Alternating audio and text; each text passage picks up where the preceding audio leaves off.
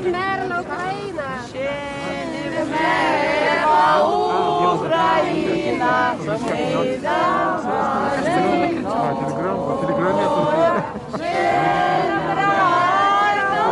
Україна, ми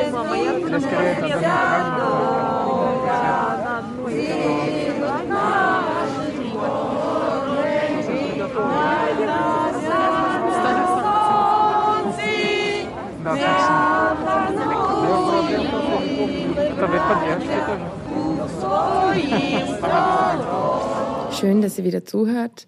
Das hier ist eine Sonderfolge zum Jahrestag des völkerrechtswidrigen Angriffskriegs Russlands in der Ukraine, der am 24. Februar 2022 auf eine volle Invasion des Landes ausgeweitet wurde, aber wie wir alle wissen, schon seit 2014 die Ukraine erschüttert. Das wird hier eine leicht äh, patchwork-artige Spezialfolge und ich leite deshalb kurz ein. Äh, sie fängt mit den Statements von der ukrainischen Kuratorin Valeria Schiller an. Die sind bei dem Dreh zu Arte Tracks East entstanden. Das ist eine Sendung, die auch im Zuge des Angriffskriegs ins Leben gerufen wurde und bei der Entstehung ich Julia hier, meine Stimme, von Anfang an eigentlich dabei bin, die ich jetzt auch schon bald seit einem Jahr begleite, inhaltlich und ähm, ja auch im Format teilweise. Genau, gefolgt ist das Ganze von einem Berlinale Kurzinterview mit den Regisseuren des beeindruckenden dokumentarischen Films äh, Ukraine, Piotr Pavlos und Tomasz Wolski der auf diesem Festival letzte Woche Premiere feierte. Danach folgen noch zwei Gespräche mit den Aktivistinnen aus der deutschsprachigen der ukrainischen Diaspora, Katja Sigutina und Katharina Rymanzewa. Die haben Anni und ich über Zoom vorab aufgenommen. Also wundert euch nicht über die Tonqualis. Die sind sehr unterschiedlich, da an verschiedenen Orten mit unterschiedlichem Gerät aufgenommen. Und mit den beiden äh, Aktivistinnen äh, bzw. Autoren, Aktivistinnen haben wir über Zoom gesprochen. Die ersten beiden Gespräche sind zudem auf Englisch geführt. Und ähm, genau, die Folge zu, mit Valeria Beate Tracks East ähm, kommt dann im März raus. Guckt euch das gerne an oder überhaupt guckt auch Arte Tracks East. Da ist ähm, einiges sehr sehenswert. Genau, und der Berlinale Film, wenn ihr die Möglichkeit habt, ähm, Ukraine irgendwo zu sehen, Festival oder vielleicht später im Kino, dann ähm, ja, macht das auf jeden Fall. Und es geht los. Uh, my name is Valeria Schiller. I'm from Ukraine and uh, I'm art critic and art historian and uh, contemporary art curator. And uh, I live uh, in Berlin for almost a year because of full scale invasion this year, Ukrainian art and Ukrainian culture and Ukrainian artists they got uh, much more attention rather than they had uh, before, unfortunately. And uh, I uh, uh, hope that uh, these interests will grow, but also understand that there is so much of uh, work from the side of institutions and art managers and art curators and everyone else, all the system, to keep this interest uh, hot. Uh, I think all of the mediums could be effective, and uh, texts and uh, TV shows or books or videos, whatever.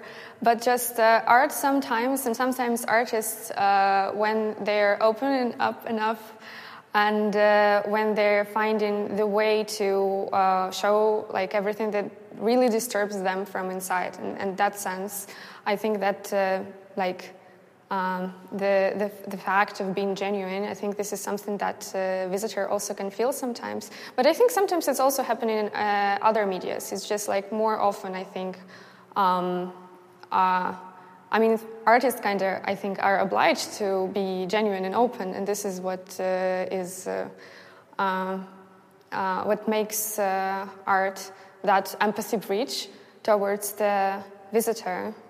Um, just because you don't think, I think, this coping mechanisms against like very genuine message, an open message that artist is sharing. I think. I'm sorry if it's a little bit too much dramatic, but I think it makes sense. Yeah. So, when uh, the full scale uh, uh, war uh, of Russia against Ukraine broke out, I think that uh, everybody uh, found themselves in a very weird, to say at least, mental state. And I think this, this full scale invasion um, like, found very weird. Um, reactions in uh, mentality of everyone and uh, um, I think that's why the, the, the, period, especially last spring 2022, was the period when artists uh, were making like really a lot of uh, artworks very in very reactionary way, which was completely understandable and uh, uh, also, a lot of uh, exhibitions or events started to pop up, and uh, of course, for making like thought-through, reflected exhibition, there was no time, there was no distance for making um, that. So I think that was like right time to make reactionary art, and also it was very, I think, um, like a very powerful period in sense that. Uh, everybody had so much of energy, and of course, you have to put it somewhere. And of course, you are, as I remember myself, you're feeling so much anger and you feel you get so much power out of it. And you really want to react fast. So that's why there was like so many exhibitions popping up, like very reactionary. And the interesting thing that was happening, I'm not sure if I can share that, um, but uh, I, am not sure if it's like interesting enough. But I remember when I was volunteering at Vice and new artists like were coming uh, to Berlin and we were meeting new artists and like thinking about how to navigate them in um, in Berlin, and uh, almost uh, everyone had uh, was coming to us saying that they have idea of an artwork, and uh, all of these ideas were making like um, simulation of the war in peaceful Germany or whatever in peaceful Europe, just to share the same feeling that they had and this experience that they, they had. And uh, that's why actually there were like really a lot of uh, also exhibitions and artworks with uh, some sandbags, for example, or um, sirens and uh, stuff like that. And I think that was like very good period to do that. But also, uh, this reactionary art it works for the first time when the person uh, sees it, and then later everybody's already getting used. So in that sense, to continue conveying the message successfully and effectively, uh, I think it's important to change the message somehow, to make it more global, to put Ukrainian artists not just like showing them in a bubble and making one exhibition with, with Ukrainian art with the Ukrainian flag uh, on uh, the entrance or something. Because I think if, if that worked like a year ago, right now, um, visitor is it's interesting because the visitor is always wants something new. V- visitor is uh, very um, um, asking for something new. So you have also have to think about how to adapt the message somehow. And uh, in that sense, uh, now I'm also thinking about how to adapt this message. What kind of new tricks I have to think about and use to get the visitor be more interested in whatever is happening here. Because I think people are getting tired of the war, especially those who don't have like um, direct attachment to something or don't have relatives in Ukraine, for example. Of course, we are interested, like Ukrainians, to tell more about it, but also we have to find new ways to trick visitor into talking more about it. And the art, in that sense, can be um, not reactionary, but more reflected art. Could be a good, uh, a good. Uh, um, method to do that uh, just because artists are not talking usually that directly. You really have to think, you really have to um, discover or um, like dig inside of the work to understand what artist was meaning. And our brain works that way that in case if we discovered or understood something by ourselves without explanation of someone else, then we keep this thought and we are like um, like uh, keeping it as a treasure because we did it by ourselves. This is something that we did ourselves, and uh, in that sense, I think art is um, interesting also um, method to to, to really to convey a message, not in a direct way, but also through feelings, or even for those who are more capable to understand something not through feelings, but through the um, through this through, through, the message. Then, uh, um, yeah, it's interesting to put something so that the visitor wouldn't be just like directly told what is it about, but will understand by himself or herself um, what is it about and what stands behind of it, and also uh, to um, another important thing I think could be not just, as I said before, another important thing would be not just to put aside all of the Ukrainian artists and show in, in one gallery, uh, but to think about how to uh, how to combine and how to um, um, integrate Ukrainian art into more like global art scene, and not even because of the art market, for example, because I think Ukrainian art is not that much art market driven, but much more institutionalized. And in that sense, I think we have this gap. Well, which is not bad, I think, just uh, in most cases, uh, as I understand, uh, in uh, Germany, everything is connected somehow to the art market. I think in the US maybe it's even more, but still here you can also feel it. There are so many galleries, and uh, during openings, uh, people more discussing names rather than like concepts. And in Ukraine, there is no art market at all. That's why mostly all artists are connected to some kind of institutions or funds, and um, that was happening since early 90s and was starting with Soros Center. And um, yeah, I don't know if it's a good or bad, but this is some kind of special um, individual characteristics of Ukrainian art, which is also not bad, but just it's much more, as I feel, conceptual rather than, um, uh, yeah, like it's not that much of fine art usually, but much more conceptual. It's interesting to find these uh, bridges, how to combine and how to adapt uh, and how to put it in the global context. So it wouldn't be just like very much exoticized Ukrainian art. Oh, let's look at Ukrainian art because we remember we heard somewhere that there is a war going on. But just to see how um, great it is actually, and uh, it's uh, very much conceptual and it's um, it's uh, it's very like I think unique in a way the way it uh, um, um, yeah uh, like developed and uh, um, yeah i think this is like really interesting. I'm really eager to show more and find ways to make it more interesting for the audience who maybe is not like prepared to um, see something without big name and caption with a big name. Um, yeah. Yeah, so yeah, I can I can mention uh, three sum up everything with three tricks, which is inviting local uh, artists, popular, and uh, um, promising to the visitor that they get like some kind of uh, practical skill or also uh, promise entertainment in some kind of way. But also, I don't think that this uh, trick's gonna work, for example, right now. So that was like period when I kind of felt that this could work, and I hope it worked.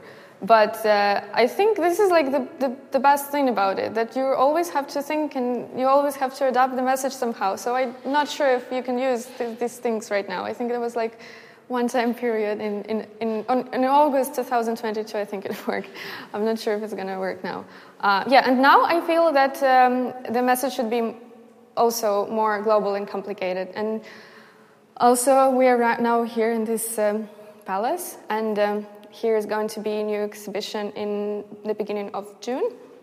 And uh, in this exhibition, I was also thinking about how to adapt the message and what could be, could work here or not. And uh, I think this is like the perfect place to make something um, more um, not fancy, but more like diplomatic, to make like event of cultural diplo- diplomacy and uh, to uh, make exhibition not maybe directly talking about the war, but for me personally, as I feel, maybe it will change uh, in two months because we have still three months before the opening. But right now, I feel that maybe it would be important to show uh, how how uh, wonderful and how uh, how qualified Ukrainian art is And uh, I think that would be important, not directly talking about the war, but this exhibition is going to be about home, homeland, and motherland, and about uh, um, personal memories that um, stick us to the particular soil or particular land or particular motherland. What keeps us there connected to our land, and what kind of obligations we have later, what kind of responsibilities we have in front of either family or the land or the motherland or homeland or whatever. So I think it's going to be much more complicated and not directly. I mean, of course, a lot of works are mentioning, and uh, of course, it's going to be written somehow, but it, I w- I wouldn't say that it will be too direct because we also have to think about how to get someone is someone's interested, but not not directly, finding new ways to maybe to make it possible to put all of the artworks uh, into a more global scale. Because also there are so many. Um, uh, I mean, we're now in Berlin, and there are so many refugees here, not only from Ukraine, and I kind of understand that uh, uh, making something more global, or even not just refugees, but those people who uh, understand what the war is and uh, what is it yeah having a family who are living in state of the war or something like that? I think it could be much more interesting to try to find these empathy bridges towards um, other people who were experiencing kind of the same and all, also maybe those people who haven't been experiencing something like that but also can kind of put it on the bigger scale so for example if we're talking about personal memories and uh, when we are trying to understand why our subconscious or conscious is attached to a particular memory from childhood or mother or family or a land uh, or whatever. This is something that um, everybody can refer to. This is something that, I mean, every kind of visitor can have these memories and attachments towards like homeland. And you just tricked to feel about to think about it and to feel something when you are seeing experience of some other person. And uh, yeah, this is a new trick I'm trying to use here, and I think uh, for now it excites me. I think that it's gonna. I hope that it's gonna work.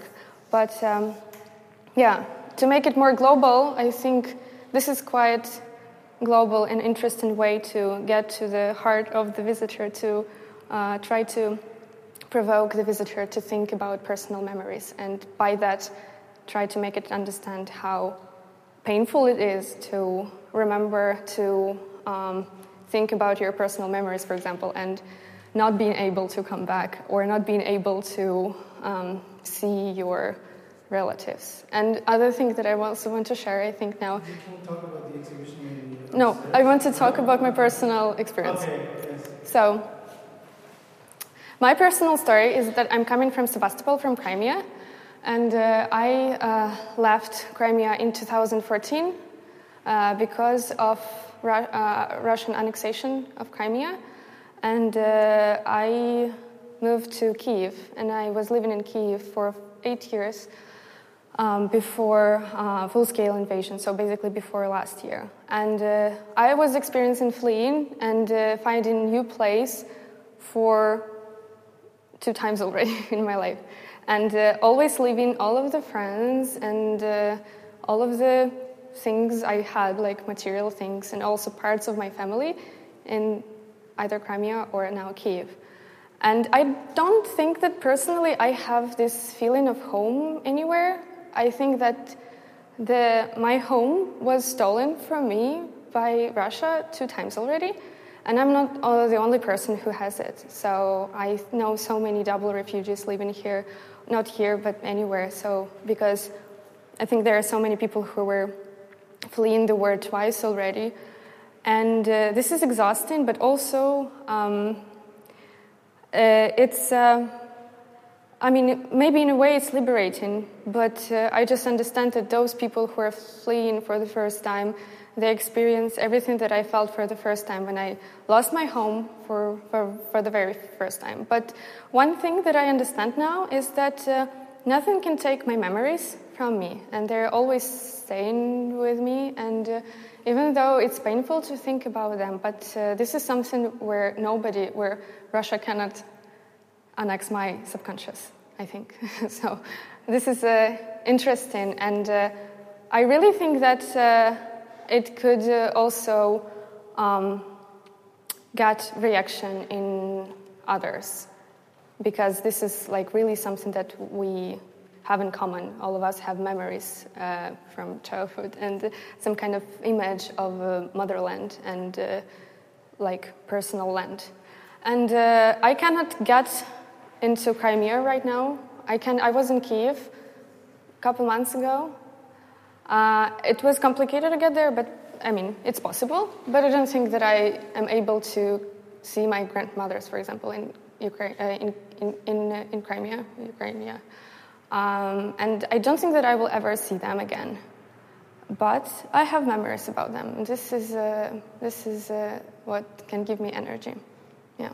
So I kind of feel that uh, right now every other problems uh, they are not on the first place because when you are sitting in the basement without cell phone connection, without electricity, and uh, expecting to die, I don't think that uh, um, you're really thinking about global warming or anything like that. Of course, there are some um, examples, for example, um, like um, um, of course, there are some topics that are intertwined somehow. So, for example, even during the war, you still have to remember that no means no, for example, stuff like that. And sometimes I can see in social media like some kind of information and uh, about that or some situations that were happening and people um, sharing information about it. But uh, in general, the first problem right now is basically Ukrainians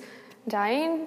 Uh, and uh, um, surviving somehow without uh, electricity and uh, um, um, feeling cold always. So I don't think that right now is the good time for Ukrainian artists to talk about other topics and global warming. Of course, right now it's like the, the, the biggest the biggest problem is uh, the war and uh, survival. So yeah, I don't think that Ukra- like European audience can expect something. Maybe some kind of artwork that mixes together and talks about these topics, but in connection somehow with the war. But also, I don't know, maybe some of the artists will be very eager to talk about global warming. For example, also in this uh, exhibition that uh, we're preparing out now, uh, there are several artworks that not directly talking about the war. I mean, there are some artworks about also childhood memories or care or something like that. I mean, eventually they're kind of instrumentalized also, and uh, altogether they're like um, somehow talking about what's happening right now. But this is like the biggest like mission, I think, because if we're bringing more attention to the war and everything that is happening, then we might get more of Europe- European support, and then maybe we can get more of. Uh, um, leopards, for example, and uh, this is like very crucial and important to finish this war faster. Um, I just feel that this is like the, the biggest pain everybody's having because everybody's having their families in Ukraine, and uh, some people, some artists are came, coming back to Ukraine and living and surviving there. And uh, I mean, I don't think that this is, I'm not sure if it's like kind of obligation or something, but this is something that really everybody is uh, wanting to share.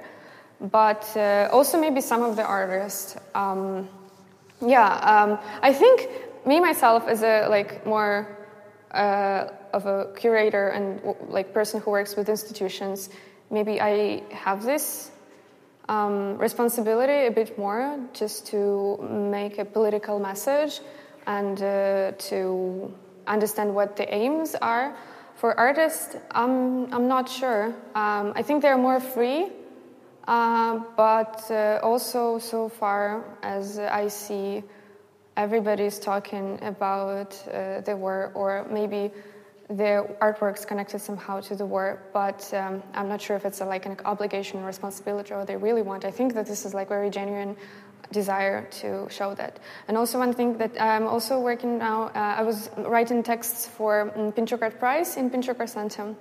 This is like prize for young Ukrainian artists, and uh, this shortlist was uh, uh, created of the artists like a year ago, so before full-scale invasion, and uh, uh, now they are only opened like in December last year, and that was very interesting because all of the artists had their own projects like before full-scale invasion, and then all of them adapted somehow the messages um, uh, their works. And that was interesting because several artists, for example, started to make like speculative artworks about world of future.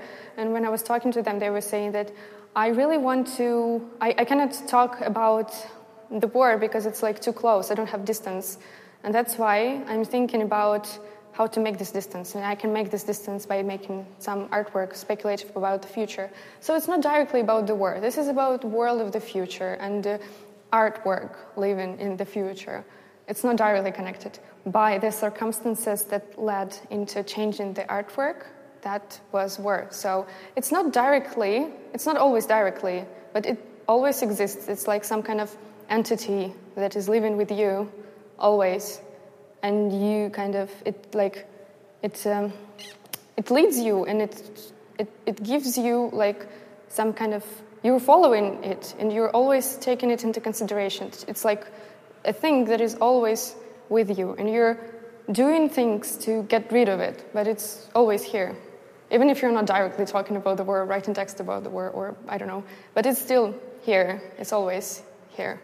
So I think that the only way to keep uh, interest in Ukrainian art growing uh, would be uh, showing that uh, Ukrainian art could be put in the global perspective and uh, trying to find ways to organically make dialogues between international art or international contexts. And uh, this is great that we have now this opportunity to show um, Ukrainian art more often than before but uh, yeah to keep this interest growing this is like constantly we have to constantly rethink and work on with the context. And uh, every day waking up and thinking not maybe every day waking up and thinking but like putting a lot of effort into um, thinking about how art um, can be still actual in this world that changes so fast. Yeah talking about ignorance, uh, when I just uh, moved here to Berlin, I think I uh, was facing some of that. So, for example, I was so shocked to see so many pacifists uh, directly like teaching me about what Ukraine should do, and that was pretty shocking. And also, it was very traumatizing.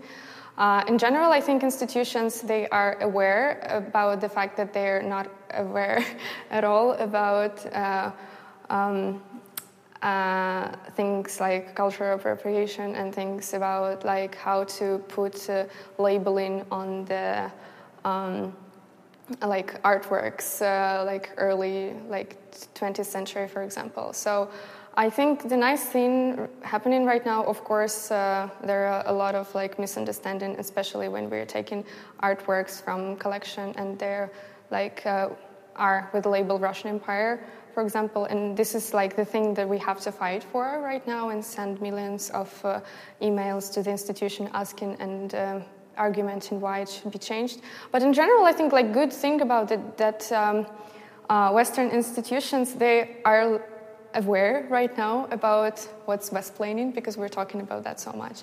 And that's why I think that they're starting to get a little bit more, maybe not ashamed, but aware of uh, their ignorance. And this is like soft soil where we can start a little bit and they will be more um, approving of for listening about what was happening. So, on a positive note, I think that yes, um, it's a quiet, like ignorant environment, but also um, Ukraine didn't have uh, like a, a, history of um, cultural diplomacy, and it's starting right now. And uh, that's why it's just our job to change it somehow. And uh, I think that's a good thing that uh, institutions are a little bit more open to changed, at least, labels. And we have several success stories when it happened, but still a lot of work to do. Als nächstes kommt mein Interview während der Internationalen Filmfestspiele in Berlin mit den beiden Regisseuren Piotr Pawlus und Tomasz Wolski. W Ukraine, der auf dem Festival am 18. Februar 2023 Premiere feierte, erzählt in statischen, behutsam beobachtenden Einstellungen den Alltag dieses ja sehr verheerenden Angriffskrieges. Hi, thank you for being here and talking to me. I am uh, Tomasz Wolski, the director, co-director of uh, In Ukraine. Hi, I'm Piotr Pawlus, co-director of In Ukraine. Hello, everybody. So, to start uh, with the first formal question, um, I was asking myself, um, what format? What um, did you did you use film actually, like 60 millimeter, or was it like a post production uh, decision? And also the static. I mean, the static of the um, shots. It was like kind of reminding very uh, much uh, like all the 16 millimeter views, like documenting, observational documentary. So, um, if so, why this decision? Um, what for this format? Why the decision for this format of this static observational camera, or how it come? Maybe you can tell uh, about the camera. Uh, about the camera, it was a, a Blackmagic Pocket, so it's, one, it's a digital. But uh, both of us, we do, uh, we prefer a tape mm-hmm. film camera. So uh, Tomasz uh, made the post production, and of course we have like one one line, one path. Uh, how it should be look like and uh, yeah about the statics uh, so it's the Tomasz proposal the idea of, of our film to let's make to the static shots and during my trip in Ukraine uh, yeah, I, I did it. So. Okay, so it was, but uh, the static. Like, why did you decide for the static shots? Because like you proposed it. Uh, because um, uh, we wanted, uh, we, we, were questioning ourselves how to uh, talk about the war um, and uh, how we position ourselves towards the you know news, uh, TV news, and uh, all this you know fast information um, that we're receiving from from this whole whole year.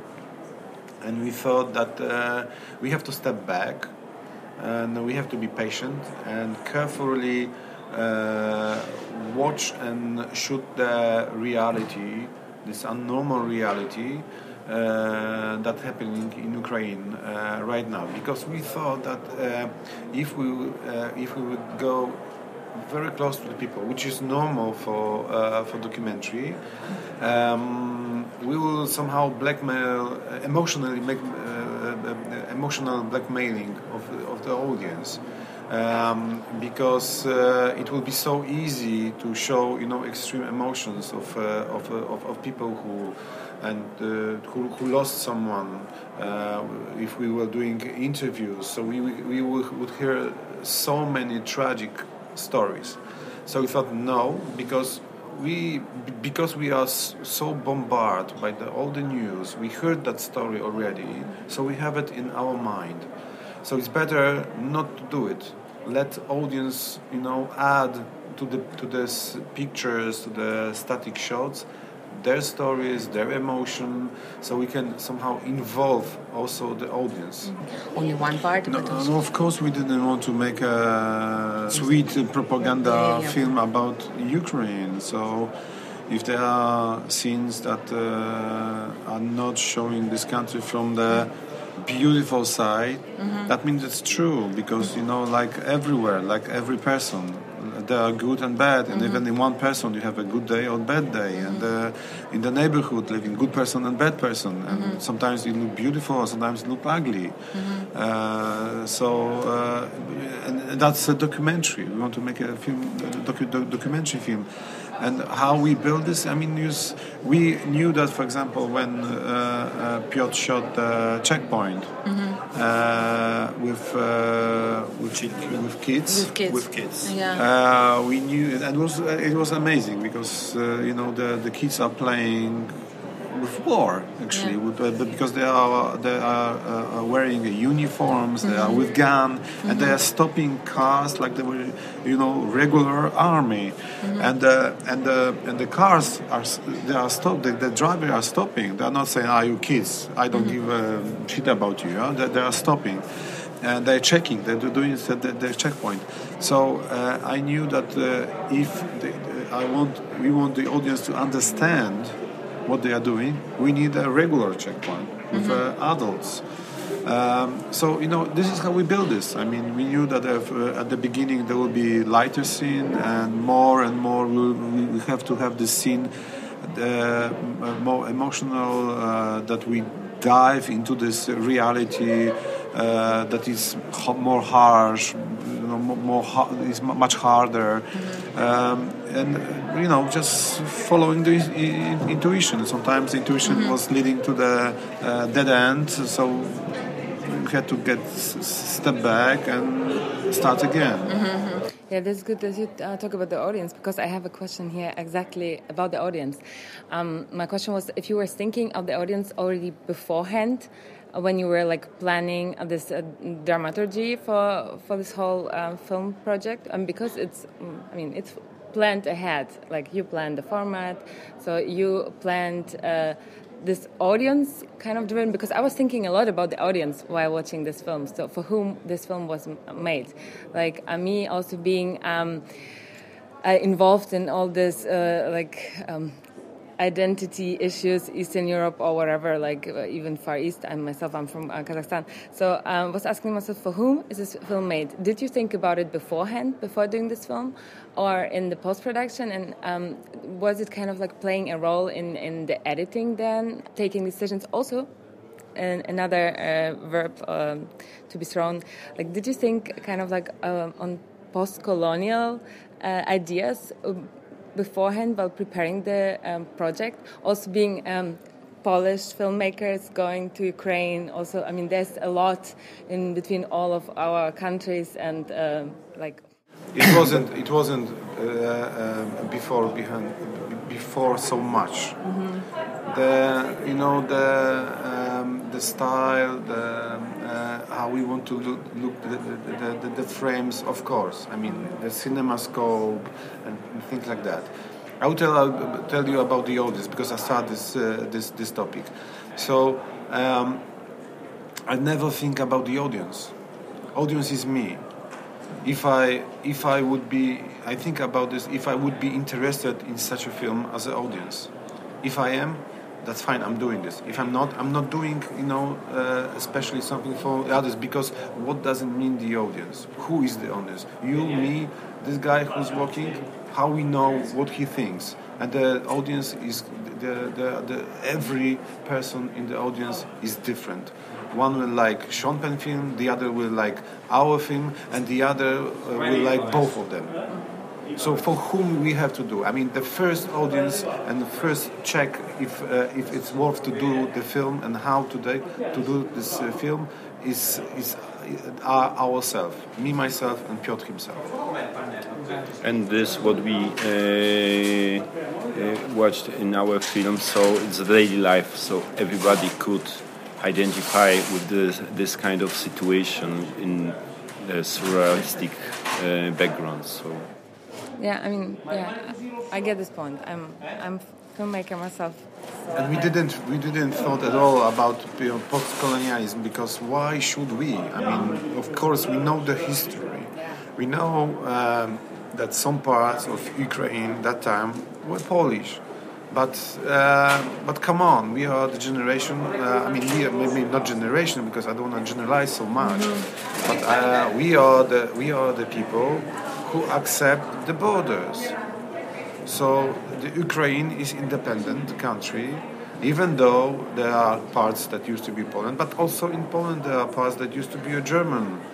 So you know it's a never-ending story. Uh, how would it end with everyone will think in that co- post-colonial, uh, uh, you know, way. That would be the disaster in Europe, in the world, actually. No, I mean, but this is exactly actually the post-colonial way, like to uh, kind of like accept and uh, exchange. But we we went uh, uh, and we wanted to make a film in Ukraine because we are neighbors, and for the first time since the World War II, the war is so close to our country, to our home.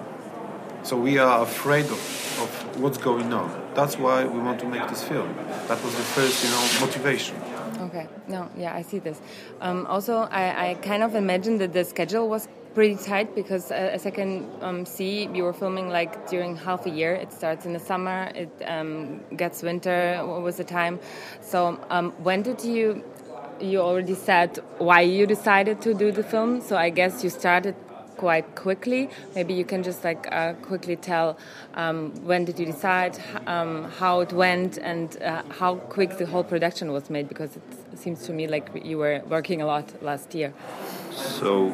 Uh, because first, when the war was started, when the war was started, um, Uh, I coming, I'm going. Uh, I went with uh, by car with humanitarian help, mm. and then on the way back, I took the people. And after these two weeks, uh, I decided uh, to do go with camera in Ukraine. So after the first trip on the south, it was Odessa, Nikolaev, and Kherson direction. Uh, when I'm back to Poland, uh, I meet with Tomasz, and Tomasz uh, proposed the idea about uh, let's make a,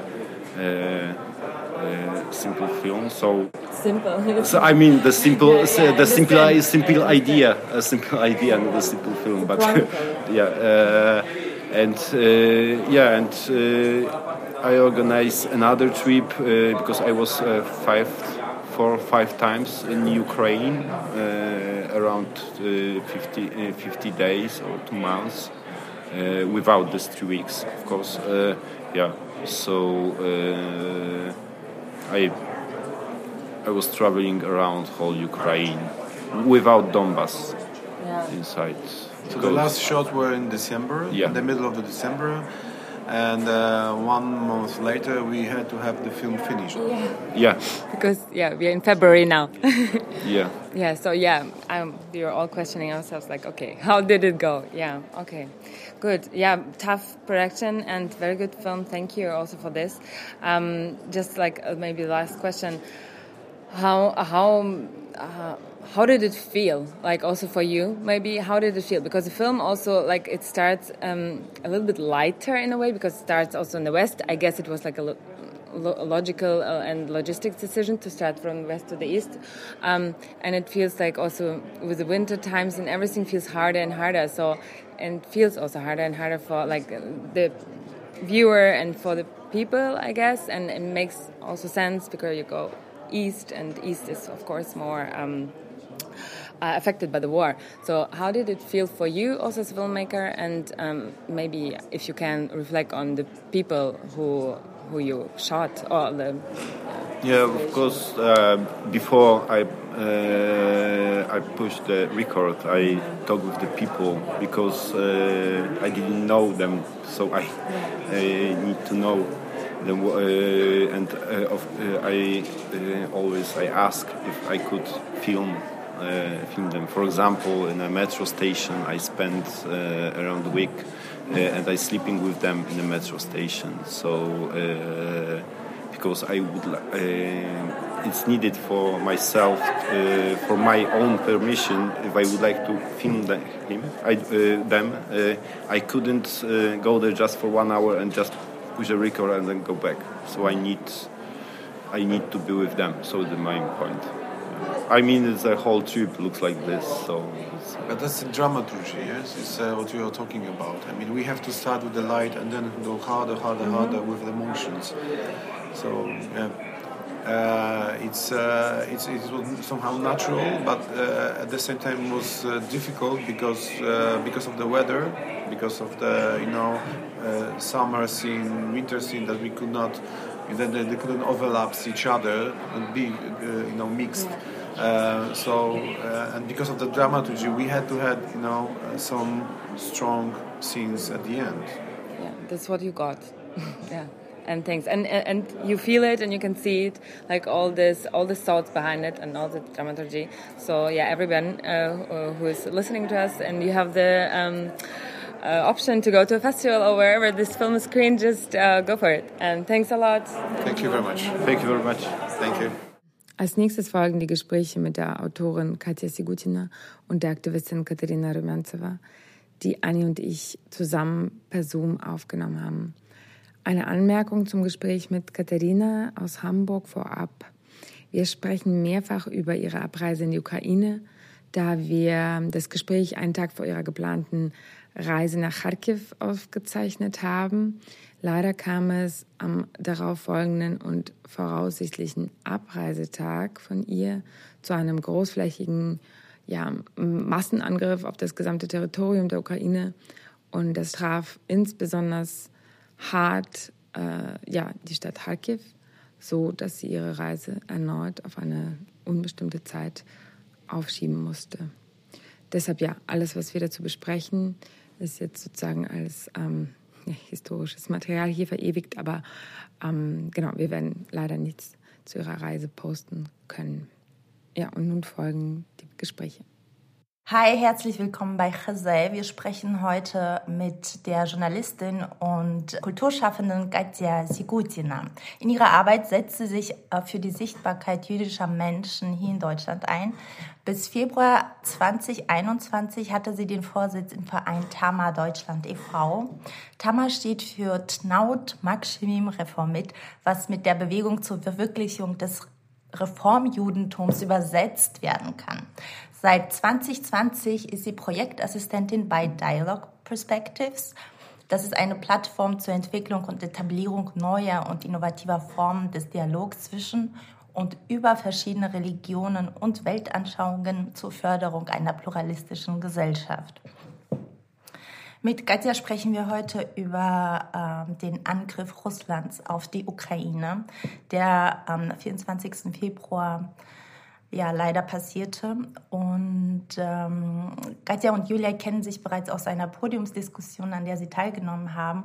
Und ich freue mich, dass wir sie hier zu Gast haben. Herzlich willkommen, Katja.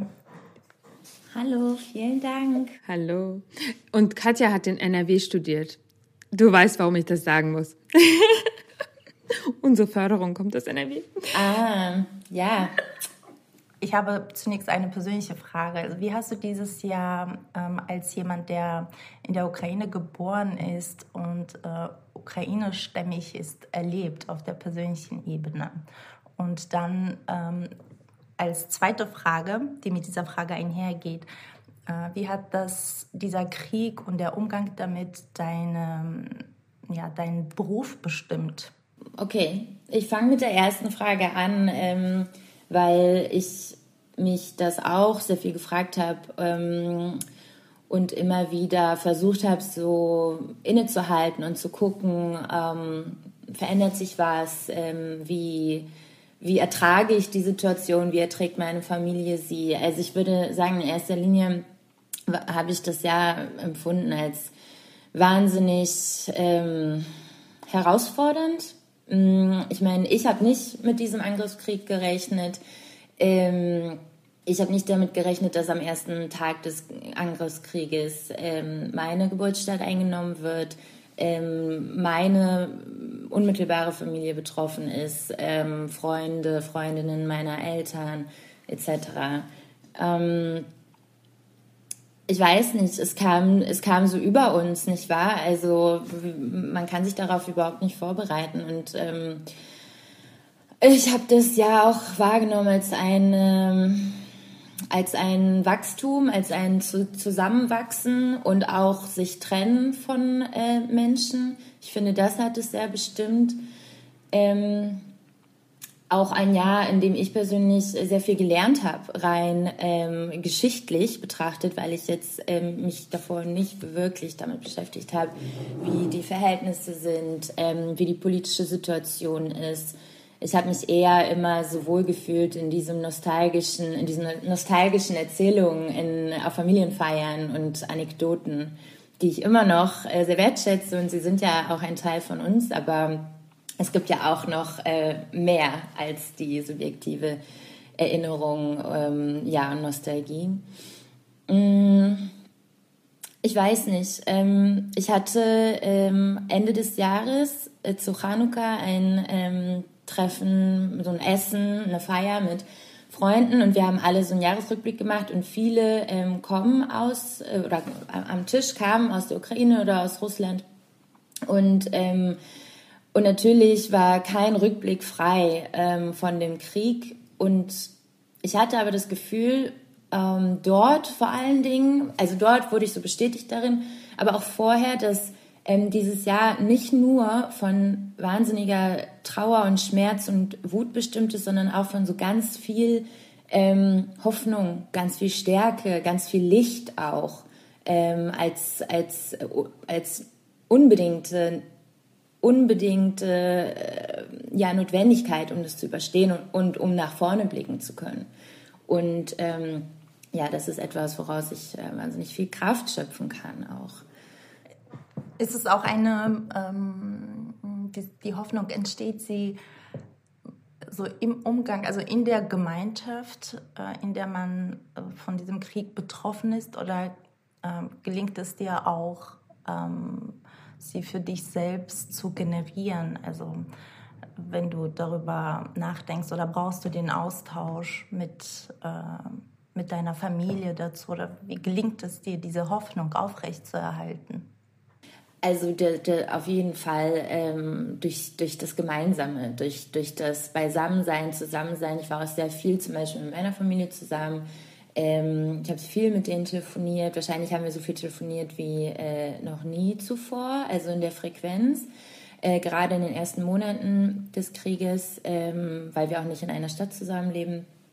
Und ähm, ähm, ja, aber ich bin auch einfach ein sehr, ich sag mal, sozialer Mensch. Ich schöpfe immer Kraft aus, aus dem ähm, Gemeinsamen, aus dem Zusammenkommen. Und äh, doch muss ich sagen, war ich so sehr, und ich finde, das, ähm, das merkt man auch sehr in dem Text, äh, den ich veröffentlicht habe, ähm, Ende des Jahres in der Taz. Ich war zu dem Zeitpunkt so voller Trauer. Also ich habe wirklich nur zudem, so in der Zeit konnte ich irgendwie ganz, also das, das Schlechte, das Schwere hat, äh, hat überwogen und ähm, so habe ich mich gefühlt und das, das liest man total in dem Text meiner Meinung nach und ähm, bedeutet, ich war jetzt nicht immer hoffnungsvoll, ich war nicht immer hier erhobenen Hauptes und wir schreiten voran und alles wird gut. Also das ist auf jeden Fall etwas, was nicht ähm, einfach so kommt und auch nicht bei mir und ähm, die auch Phasen. Nicht dauerhaft. Auch nicht dauerhaft, ja. Und es, die, die, Phasen wechseln sich einfach ab und ich denke, es ist auch normal. Ähm, und dann denke ich mir immer am Ende des Tages, ich meine, ich bin super privilegiert, ich bin sicher. Ich meine, was, like, es ist nicht, äh, ich bin hier nicht die Leidtragende, äh, die Hauptleidtragende, natürlich nicht. Und ich finde, das ist auch etwas, was man nicht vergessen sollte. Ich meine, wir sind sicher, wir haben keine Raketen, die in Häusern nebenan einkrachen ähm, und so weiter. Und deswegen ähm, ist, ich meine, das ist auch die Realität. Und ich, wenn man sich die vor Augen führt, dann kriegt man sich vielleicht schon eher, schon eher wieder so auf seinen Platz, auf eine Art. Und wie ist das in deine Arbeit hineingeflossen? Also wie hast du das in deine Arbeit übersetzt und ähm, thematisiert? Oder wie, ja, wie, wie ist dein öffentlicher Umgang damit? Gibt es da einen Unterschied? Ich meine, ehrlich gesagt nicht wirklich.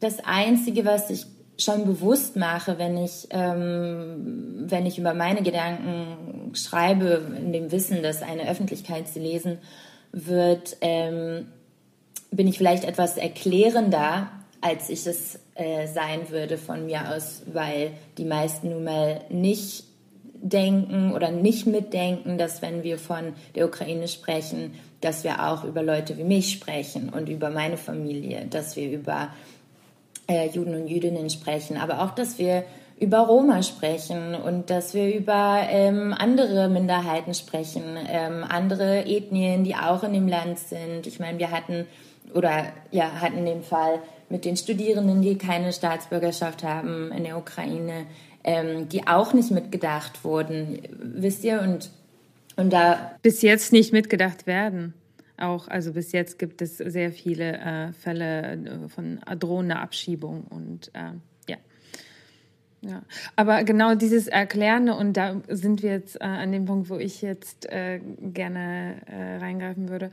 Das ist auch das, was wir in unserem gemeinsamen Podium ein bisschen hatten. Ähm, äh, vielleicht äh, kann ich dich da nochmal da bitten, in, in diese, auch in deinen Artikel zurückzugehen. Übrigens, den findet ihr in den Show Notes ähm, oder auch wenn ihr Katja Sigutina bei der Taz eingebt. Ähm, er ist wirklich lesenswert und ja, ein wenig ja schwer, aber also verständlicherweise. Mm, der hat all diese Infos in sich, aber vielleicht können wir sie kurz hier nochmal eingreifen und zwar auch die Rolle äh, der jüdischen Ukrainerin, auch vielleicht hier gerade in Deutschland, was es für eine spezielle ähm, Rolle ist äh, für diese Minderheit und auch im, im, Zuge des Krieges. Also auch du selbst warst ja, du bist ja sehr viel ehrenamtlich engagiert. Ähm, vielleicht kannst du da auch ähm, berichten, ähm, was das ja mit sich gebracht hat und gleichzeitig einbinden, ähm, vielleicht so ein paar Zahlen. Also ich meine, ich könnte dir natürlich auch vorlesen, aber ich glaube, du, äh, es ist halt auch deine, ähm, ja, also dein Wissen und Vielleicht kannst du es teilen ja, kurz. Klar, also geschichtlich be betrachtet, genau, und da kommen wir an den Punkt, ähm, den ich immer wiederhole, ähm, weil die Leute es einfach nicht wissen. Äh, äh, geschichtlich betrachtet äh, sieht die Situation so aus in Deutschland, dass ähm, ja, zwischen Anfang der 90er Jahre und Mitte der 2000er Jahre kamen äh, um die 200, ähm, 220.000 äh, Kontingent geflüchtet, äh, geflücht, Geflüchtete, sogenannte, ähm, aus den ehemaligen Sowjetstaaten nach Deutschland, weil Deutschland so das Angebot unterbreitete, ähm, nach Deutschland emigrieren zu können und, ähm, und so kam diese Gruppe ähm, in dieses Land und äh, belebte somit die jüdischen Gemeinden, die zuvor ähm, kaum existent waren. Und ähm, gut, und dann, jetzt sind 30 Jahre vergangen, sagen wir mal grob, und ähm, die Menschen leben hier und sind irgendwie etabliert und, ähm, und äh, machen einen großen Prozentsatz der jüdischen Gemeinden nach wie vor aus. Äh, wir sprechen von um die 90 Prozent die diese Migrationsgruppe in den jüdischen Gemeinden ausmacht, ähm, so wie ihre natürlich Kinder und Kindeskinder. Und ähm, genau als jetzt der, äh, der Krieg, der erweiterte Angriffskrieg ausbrach am 24. Februar, ähm, muss ich sagen, gab es eine wahnsinnig schnelle Vernetzung ähm, und Strukturierung für ähm, Hilfe sowohl in der Ukraine, was so Lieferungen angeht, ähm, humanitäre Hilfe als auch Evakuierungen aus dem Land. Und dadurch, dass ähm, jüdische, naja, ähm, es gibt jüdische globale Organisationen, europaweit, deutschlandweite, ähm, es gibt das Netzwerk schon. Und ähm, in wirklich wenigen Tagen wurde da Wahnsinniges auf die Beine gestellt. Ähm, gro große, große ähm, Hilfsaktionen, sowohl, ähm, also ich gebe vielleicht ein gutes Beispiel, steht auch in meinem Text, ähm, in Hannover kam ähm, Anfang März der erste Bus aus der Ukraine mit Geflüchteten an und die liberale jüdische Gemeinde vor Ort zusammen mit der Feuerwehr hatte das ähm, koordiniert und organisiert. Bedeutet, als diese Leute ankamen, es waren, also es war keine jüdische Evakuierung, es war eine jüdisch organisierte Evakuierung. Ähm, äh, genau, waren dort die Leute und haben sie in, in Empfang genommen, gerade eben auch, weil diese Gruppe äh, russischsprachig ist überwiegend und da ähm, helfen konnte und nach wie vor äh, hilft ganz stark. Ja, das als vielleicht ganz gutes Beispiel dafür, wie schnell auch die äh, Hilfe aus der jüdischen Community, Community kam und so die ähm, selbstorganisierten Sachen ähm, wurden dann deutschlandweit gebündelt von der ZWST ähm, nach einigen Monaten. Ähm, und äh, von dort, von da an äh, lief und läuft bis heute so die Koordination, wenn es um ähm, jüdische Geflüchtete in Deutschland geht. Ähm, die haben dann Kontakt mit den, mit den SozialarbeiterInnen oder Engagierten aus den verschiedenen äh, jüdischen Gemeinden und Landesverbänden, hören, was, ähm, also was die Kapazitäten sind, äh, wie viele Leute sie äh, also vermitteln können, ähm, vielleicht Wohnungen kennen oder Leute, die andere Leute aufnehmen können. Und so wird es dann ähm, koordiniert und kommuniziert und so ein bisschen strukturiert auch, wie und wohin und in welche, ähm, ja, ich sage mal auch soziales Netzwerk dann die Geflüchteten gehen können. Ähm, ja. In diesem, in diesem Text sprichst du auch von der ähm, Wahrnehmung von Anliegen und Bedürfnissen jüdischer Menschen in Deutschland äh, oder jüdischer UkrainerInnen. Welche, welche Anliegen oder welche, um welche Bedürfnisse geht es? Welche Bedürfnisse ich meine? Genau. Ähm, also, genau jetzt um das ganze ähm, Bild mehr so ein bisschen größer auch zu fassen. Ähm, ich meine, witzigerweise, ich bin ja gerade in Israel. Jetzt ähm, ist es auch im Podcast verewigt, dass ich gerade in Israel bin. Und, ähm, und, ähm, und hier habe ich ähm, nochmal ganz andere Gespräche mit Freundinnen und Freunden, ähm, die A, die Kriegssituation erlebt haben und B, überhaupt, ähm, naja, was ihre Gedanken sind über, über Judentum, jüdisches Leben etc.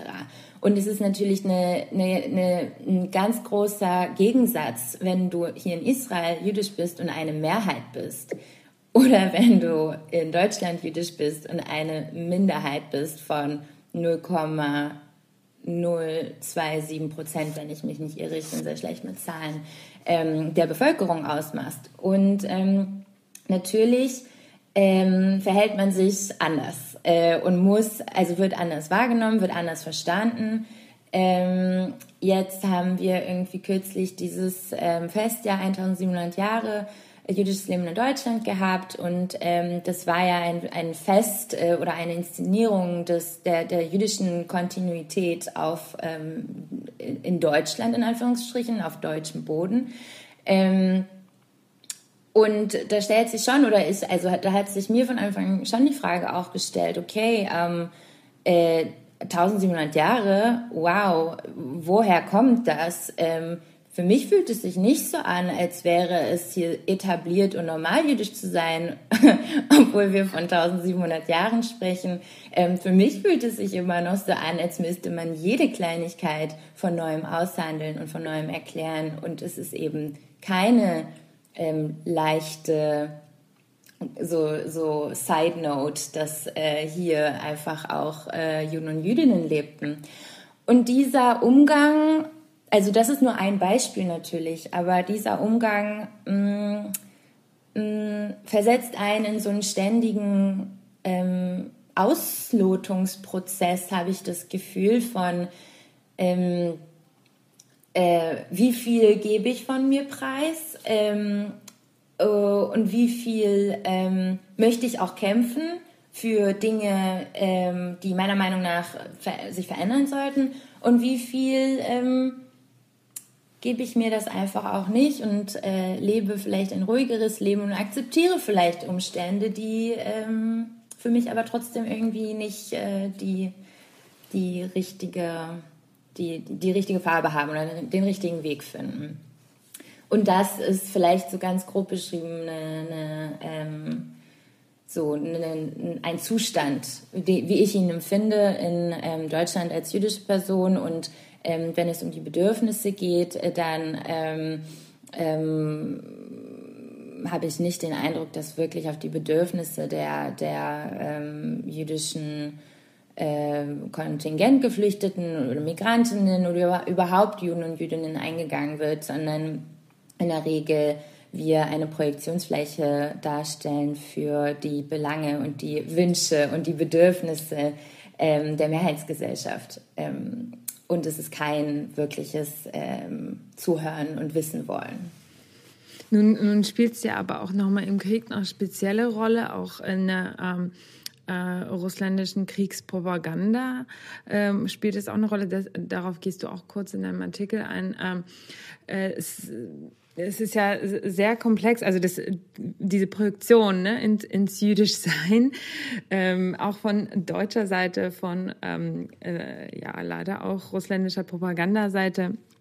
Äh, wie findest du das oder wie diskutierst du das mit deinen Freunden, ähm, auch in Israel oder auch in Deutschland? Ähm, ja, all diese Geschichten, zum Beispiel russländische Propaganda, die dann ähm, den Jüdinnen selbst äh, sozusagen Antisemitismus vorwirft und so weiter oder halt äh, auch dieses, dieses, äh, dieser Faschismusbegriff. Ähm, das äh, hatte ja leider auch äh, ja, irgendwie recht viel Reichweite ähm, gewonnen. Ähm, wie habt ihr das verhandelt? Weil halt auch in den Communities, das schreibst du auch und das ähm, ja hat man ja auch ähm, leider auch äh, gehört oder wahrgenommen, gibt es ja auch sehr viele mm, pro-russländische Stimmen und wie, wie geht man damit um? Also das sind jetzt so ein bisschen mehrere Fragen in einer, aber ich glaube ehrlich gesagt, dass die zusammenhängen. Ähm, und vielleicht gibt es aber auch Unterschiede. Würde mich ehrlich gesagt auch interessieren, wie das in Israel gehabt hat. Da gibt es ja auch sehr viele, ähm, ich sag mal, äh, aus Russland stammende ähm, JüdInnen. Ja, ähm, also fühle ich mich jetzt gar nicht so in der Lage, das wirklich wiederzugeben, wie es in Israel ist. Ähm, mhm. Aber ich kann dir sagen, wie, okay. wie ich es in Deutschland wahrnehme. Ähm, ehrlich, ich hatte wirklich das Gefühl, also als Lavrov, ähm, das war aber auch nicht so das erste ähm, Statement, aber ein Statement, was er meinte, dass, worauf du dich auch gerade bezogen hast, ähm, dass äh, er letztlich äh, Zelensky und Hitler gleichgestellt hat und gesagt hat, aha, äh, Zelensky ist Hitler, Deswegen müssen wir die Ukraine entnazifizieren. Das ist unser Auftrag. Das ist das, wieso wir da äh, einmarschieren, was natürlich totaler Bullshit ist. Ich muss sagen, ähm, diese Dinge haben mich immer nicht so erschüttert. Auch die, die, also Zelensky als jüdische Figur hat nicht so viel mit mir gemacht und ich hatte das Gefühl, dass das in jüdischen Kreisen auch gar nicht so sehr thematisiert wurde, sondern wieder mehr ein von außen äh, vielleicht mhm. noch weiter aufbauschen. Ähm, ich meine, natürlich hat es, ähm, es, es äh, passt zum Narrativ ähm, und äh, also es passt äh, zum Narrativ äh, des putinschen Krieges. Ähm, aber ehrlich gesagt, ich habe so das Gefühl, wir, wir verstehen, dieser Krieg ist, ist einfach nur schrecklich und, äh, und ähm, dumm und zerstörerisch und alles, was darin kommuniziert wird, ist genau so. Und mich erschüttert es jetzt nicht so sehr, dass die Dinge sich immer weiter da einreihen, muss ich ganz ehrlich sagen. Ja. Aber etwas, was ich ähm, sehr interessant fand, war, dass ähm, und das ist auch ähm, also transgener äh, transgenerational gesehen fand ich das äh, sehr interessant. Meine Mutter hat mir erzählt, dass ein ähm, Bekannter von ihr meinte, ja, seht ihr, Zelensky hätte kein ähm, Präsident werden sollen, er hätte nicht ähm, diesen Weg gehen sollen, weil jetzt ist er Präsident der Ukraine, er wird als diese jüdische Figur gelesen. Ähm, und am Ende bezahlen auch immer Juden den Preis dafür, wenn Juden, also wenn andere Juden sich politisch in die erste Reihe stellen. Und ich habe wirklich, also ich fand es so interessant, als ich das gehört habe, weil ich dachte, ähm, interessante Perspektive, also inter interessanter Blick darauf, ähm, ähm, dass für diesen Mann äh, Zelensky sozusagen, vielleicht, also sicher nicht diesen, diesen Krieg nicht selbst verschuldet hat, natürlich nicht. Aber so dieses, ähm, dieses Gefühl, was über Jahrzehnte und Jahrhunderte von Unterdrückung und von Marginalisierung und so weiter kommt, dass es so ähm, in ihm ist zu sagen, ja, Zelensky hätte kein äh, Präsident werden sollen, dann wären wir jetzt vielleicht in der gleichen Situation, hätten den gleichen Krieg, aber die Juden werden ein bisschen daraus. Und das ist also seine Perspektive. Ja, verrückt. Ja, aber interessant. Danke, dass du das teilst. Also finde ich super spannend. Ja, nee, du hast es ja auch schon ganz gut aufgegriffen. Ein, ein anderer Punkt, ähm, ja, der jetzt vielleicht auch, äh, den wir kurz noch ansprechen können, ist ähm, eben, äh, den du auch beschreibst. Also das ist halt auch ähm, äh, leider Gottes, also trotz der trotz der ganzen ähm, Organisiertheit ähm, der jüdischen ähm, Organisationen, Gemeinden und so weiter, auch innerhalb dieser Hilfsstrukturen ähm, ja Dissonanzen gibt, äh, wegen also russländischer Propaganda natürlich. Und wie, wie man damit umgeht, also weißt du das oder hast du da vielleicht sogar selber was äh, erlebt, ähm, beziehungsweise eine Entwicklung des letzten Jahres? Also äh, wie vielleicht die Menschen ähm, äh, die teilweise ja pro, also pro-putinistisch sind oder pro-Putin sind, ähm, wie das jetzt sich in den letzten zwölf Jahren entwickelt hat, aber dann halt Ukrainerinnen hier geholfen haben, hierzulande. Also ich weiß, das ist jetzt ein, ja, so ein populistischer Punkt, so ein bisschen, aber der ähm, interessiert, glaube ich, die Menschen. Ja, wie soll ich darauf antworten? Ähm,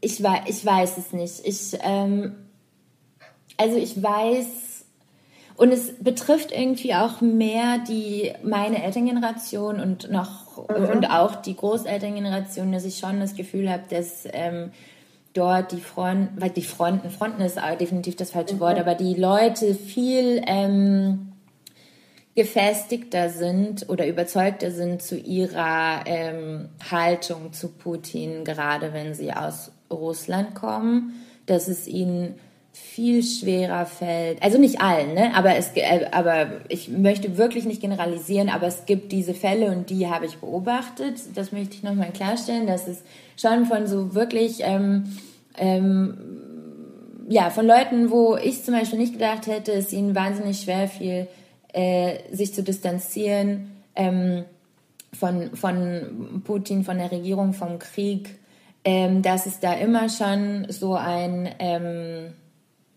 Aber gab oder ein sich wirklich nicht klar und deutlich distanzieren können aus ähm, nicht nachvollziehbaren Gründen und äh, für mich nicht nachvollziehbaren Gründen. Und ehrlich gesagt, ich weiß nicht, ob das so viel mit ähm, so Medien und Propaganda zu tun hat. Also bei den Leuten hier, gerade bei denen, die hier, also ich würde es mal angekommen nennen, ähm, die hier ähm, arbeiten, die hier ähm, ein soziales Netzwerk haben, wo die Kinder irgendwie äh, etabliert sind, also die, die grundsätzlich jetzt ähm, ähm, schon auch in Deutschland angekommen sind ähm, und trotzdem gerade so die großen Städte äh, Russlands mit so einer, und da kommen wir wieder zur Nostalgie, äh, mit so einer Nostalgie, mit so einem besseren Leben verbinden und wirklich auf eine Art in der Vergangenheit äh, leben oder so mit einem. Weil mit der Jugend so oft, das ist halt so ein Punkt. Aber ähm, ja, das ist ähm, ja auch manchmal so bei bei Veteranen, älteren Veteranen, die dann so kriegsnostalgisch sind. Also das ist, gut, da gibt es, glaube ich, verschiedene Psychogramme, die man da aufmachen kann. Ähm, was hast du beobachtet außerdem? Wie hat sich Antisemitismus in dem letzten Jahr in Deutschland verändert, also durch den Angriff auf die Ukraine und die ähm, Geflüchteten aus der Ukraine. Hat sich das noch weiter verstärkt? Ich meine, das steht außer Frage, dass sich das noch weiter verstärkt hat, aber was, was sind deine Beobachtungen diesbezüglich? Ähm, also ehrlich gesagt, ich meine, grundsätzlich gesehen ist immer, wenn ähm, bei jeder Destabilisierung einer Gesellschaft kommen die diskriminierenden Gedanken und Einstellungen der Gesellschaft an die Oberfläche. Ähm, so ist es auch äh, jetzt, ähm, glaube ich schon. Ähm, ich meine, wir haben irgendwie so viele Krisen, wir haben auch noch eine ähm, Inflation und äh, viel Unsicherheit und so weiter. Und dass dann die antisemitischen Tropen in dieser Gesellschaft, die sich seit Jahrhunderten ähm, wunderbar konservieren und weiterentwickeln, ähm, so rauskommen, ähm, ist für mich keine Überraschung und wir merken es ja auch an Statistiken, dass ähm, immer mehr antisemitische ähm, Angriffe und Vorfälle äh, dokumentiert werden. Ich weiß jetzt nicht, ähm, ob explizit die, Jüde, ähm, die ukrainischen Geflüchteten der ähm, Katalysator sind oder die Krisen allgemein. Könnte ich gar, also würde ich jetzt gar nicht so ähm, in eine Ecke stellen wollen. Ähm, was aber wiederum oft vergessen wird, ist, dass diese Menschen ähm, oftmals äh, Mehrfachdiskriminierung äh, erfahren, wenn sie flüchten. Und da und je nachdem, welche Marker ähm, auf sie zu treffen, desto mehr oder weniger. Aber wenn ich jetzt an ähm, an eine junge ähm, jüdisch-ukrainische Frau denke, die, sagen wir mal, nach Berlin äh, flüchtet, dann ist es äh, möglich, dass sie ähm, nicht nur ähm, antisemitisch äh, ähm, angegangen wird, sondern auch äh, antislawistisch, sexistisch äh, und klassistisch äh, potenziell auch. Und ähm, ja, das sind Momente, die die sind auch Realitäten von Menschen. Und ich glaube, das wird auf jeden Fall auch ähm, oft vergessen. Ja, vielen Dank, vielen Dank dafür. Auf jeden Fall wichtige, wichtige Ja, auch der Hinweis auf mehrfach, mehrfach Diskriminierung. Ähm, das hat man wirklich nicht so im Blick, weil meistens konzentriert man sich auf ein Label, das man ähm, so selbst liest und ähm, vergisst häufig, dass wenn man in so einer krassen Situation ist und angewiesen auf Hilfe ist, dass diese Mehrfachdiskriminierung eigentlich mh, mm, an der Tagesordnung stehen für viele Menschen. Genau, aber gerade in der jüdischen ähm, Community sind ja auch ähm, ähm, relativ ähm, äh, viele ähm, meist junge, sehr progressive äh, Frauen unterwegs wie du. Also nicht nur Frauen, aber vorrangig würde ich sagen, die auch so Aufklärungsarbeit auch äh, zu diesen Themen wie äh, intersektionale Diskriminierungsformen und so weiter machen. Ähm, wie kon konntest du beobachten, dass die Community ähm, sich jetzt im letzten Jahre auch äh, speziell entwickelte? Und hast du vielleicht da auch selbst, also bei dir das entwickelt, weil du hast angedeutet, dass ähm, für dich ähm, da auch sich Sachen verändert haben, ne? auch äh, vielleicht, also wem man näher äh, kommt und äh, von wem man eher Abstand nimmt? Ja, ich, ähm, also ich habe ja schon die ähm, prozentualen Verhältnisse genannt, wie die jüdische Community ähm, zusammengestellt ist. Ähm, mhm. auf, auf eine äh, sehr homogene Art habe ich das beschrieben. In der Tat ist es aber eine super heterogene ähm, Gruppe. Oder vielleicht kann man auch gar nicht nur von einer Gruppe sprechen. Ähm, auch ein gutes Beispiel ähm, in der liberalen jüdischen Gemeinde Hannover. Ich kenne diese Zahlen, weil ich Mitglied dieser Gemeinde bin. ähm, dort sind Mitglieder aus 18 ähm, Herkunftsländern gemeldet nur als ein Beispiel. Also wir reden hier wirklich von, ähm, äh, von, von einer heterogenen ähm, Gruppe, die, wo der gemeinsame Nenner das Jüdische ist. Und ähm, in der öffentlichen Wahrnehmung und in öffentlichen Debatten ähm, bis heute überwiegt aber ein sehr ähm, ähm, konstruiertes, nicht existentes Bild des Jüdischen. Ähm, und das ist eines des, äh, des deutschen Juden, sage ich mal. Des deutschen Juden, der vielleicht irgendwie im äh, Geldgeschäft ist, um ein anderes, anderes antisemitisches äh, Narrativ zu bedienen der, ich weiß nicht, wie, wie, wie weit es noch weiter gesponnen ist, aber der vielleicht dann auch noch ähm, äh, Schlomo heißt oder ähm, ein anderes sehr städtisches, äh, einen anderen städtischen Namen trägt. So, das ist ähm, das, das, das vorrangige Bild in den Köpfen ähm, der Deutschen, sage ich mal, wenn es um jüdisches Leben geht, ähm, wenn es um Juden geht. Die Realität sieht aber ähm, anders aus. Äh, die Realität sieht so aus, dass, wie ich schon sagte, ähm, diese jüdische Gruppe eine migrantische Gruppe ist. Es geht Hand in Hand. Ähm, es ist keine deutsch-jüdische Gruppe. Dafür haben die Deutschen gesorgt, dass es diese Gruppe so nicht gibt. Ähm, und das, allein das ist doch schon sehr interessant, dass die Realität und die Vorstellung so weit auseinandergeht. Und ähm, kannst du vielleicht kann, kannst du vielleicht ganz kurz darauf eingehen, welche Herkunftsländer es sind? Du wirst jetzt nicht alle 30 benennen, aber vielleicht kannst du äh, so drei, vier benennen. Und zwar darunter sollte Ukraine und Russland nicht fallen. Vielleicht einfach, um diese Diversität aufzuzeigen.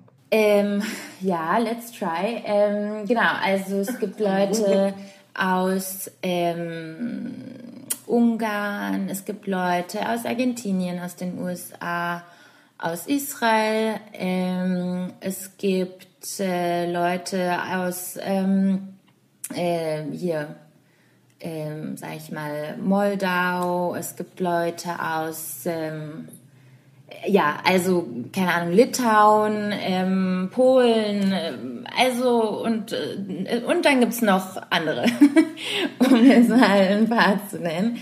Ähm, genau. Und, aber weil, weil du ja gefragt hast, wie sich das verändert hat, also, ich mhm. habe schon das Gefühl, und das ist auch das, was mir am Herzen liegt. Ich meine, ich habe lange, wirklich lange ähm, überlegt, ob ich als jüdische Person an die Öffentlichkeit treten will. Und ähm, ähm, es war wirklich ein langer Prozess für mich. Ich habe immer in meiner Uni-Zeit, ich habe meine wissenschaftlichen Arbeiten über diese Themen geschrieben. Ich habe mich, seitdem ich 14 bin, engagiert. So, ich bin in diesen Themen schon mein Leben lang und ich bin, ich weiß viel und ich ähm, erkläre viel immer in so sozialen Situationen, sage ich mal. Aber ob ich wirklich so öffentlich damit sein wollte, habe ich mir lange überlegt. Ähm, weil ich auch das Gefühl hatte, gewisse Dinge werden ja schon besprochen. Es gibt ja auch Leute in der Öffentlichkeit, die Dinge kritisieren aus jüdischer Perspektive, die hinweisen, die sehr wichtig sind für Veränderungen. So, wieso sollte ich da jetzt dazu kommen? So, was sind meine zwei Cent, die sich unterscheiden? Und dann habe ich irgendwann erkannt, dass es also dieses Narrativ des, des deutschen Judentums, ähm, das so nicht mit der Realität übereinstimmt, dass das das ist, was äh, mich stört, weil es ist nicht ich, über die geredet wird. Es ist nicht meine Geschichte und es ist nicht die Geschichte von den meisten Juden und Jüdinnen in Deutschland. Und darüber möchte ich doch irgendwie, ähm, naja, ich will gar nicht sagen informieren oder aufklären, sondern ähm, hinweisen oder sagen, hey Leute, so, wieso habt ihr dieses andere Bild? Überlegt doch mal, reflektiert doch selbst macht die Arbeit. Ähm, es, die Dinge kommen nicht von irgendwoher. Ähm, alles hat seinen Grund und hängt zusammen. Und so das ist das, was ähm, mir am Herzen liegt, gerade auf das ähm, postsowjetische, ähm, auf das migrantische, auf das russischsprachige, auf, wisst ihr, also das, auch die Dinge, die uns verbinden, ähm, Essen, äh, Sprache, es ist so mehrschichtig und, ähm, und es ist aber auch jüdische Lebensrealität. Es ist meine Realität, es ist mein Leben. Ähm, und das ist das, was ich, was mich motiviert, ähm, immer so, also ja, öffentlicher zu werden. Und ich habe den Eindruck, dass es eben auch ähm, andere ähm, in meinem Alter oder jünger oder älter ähm, motiviert, genau darauf hinzuweisen.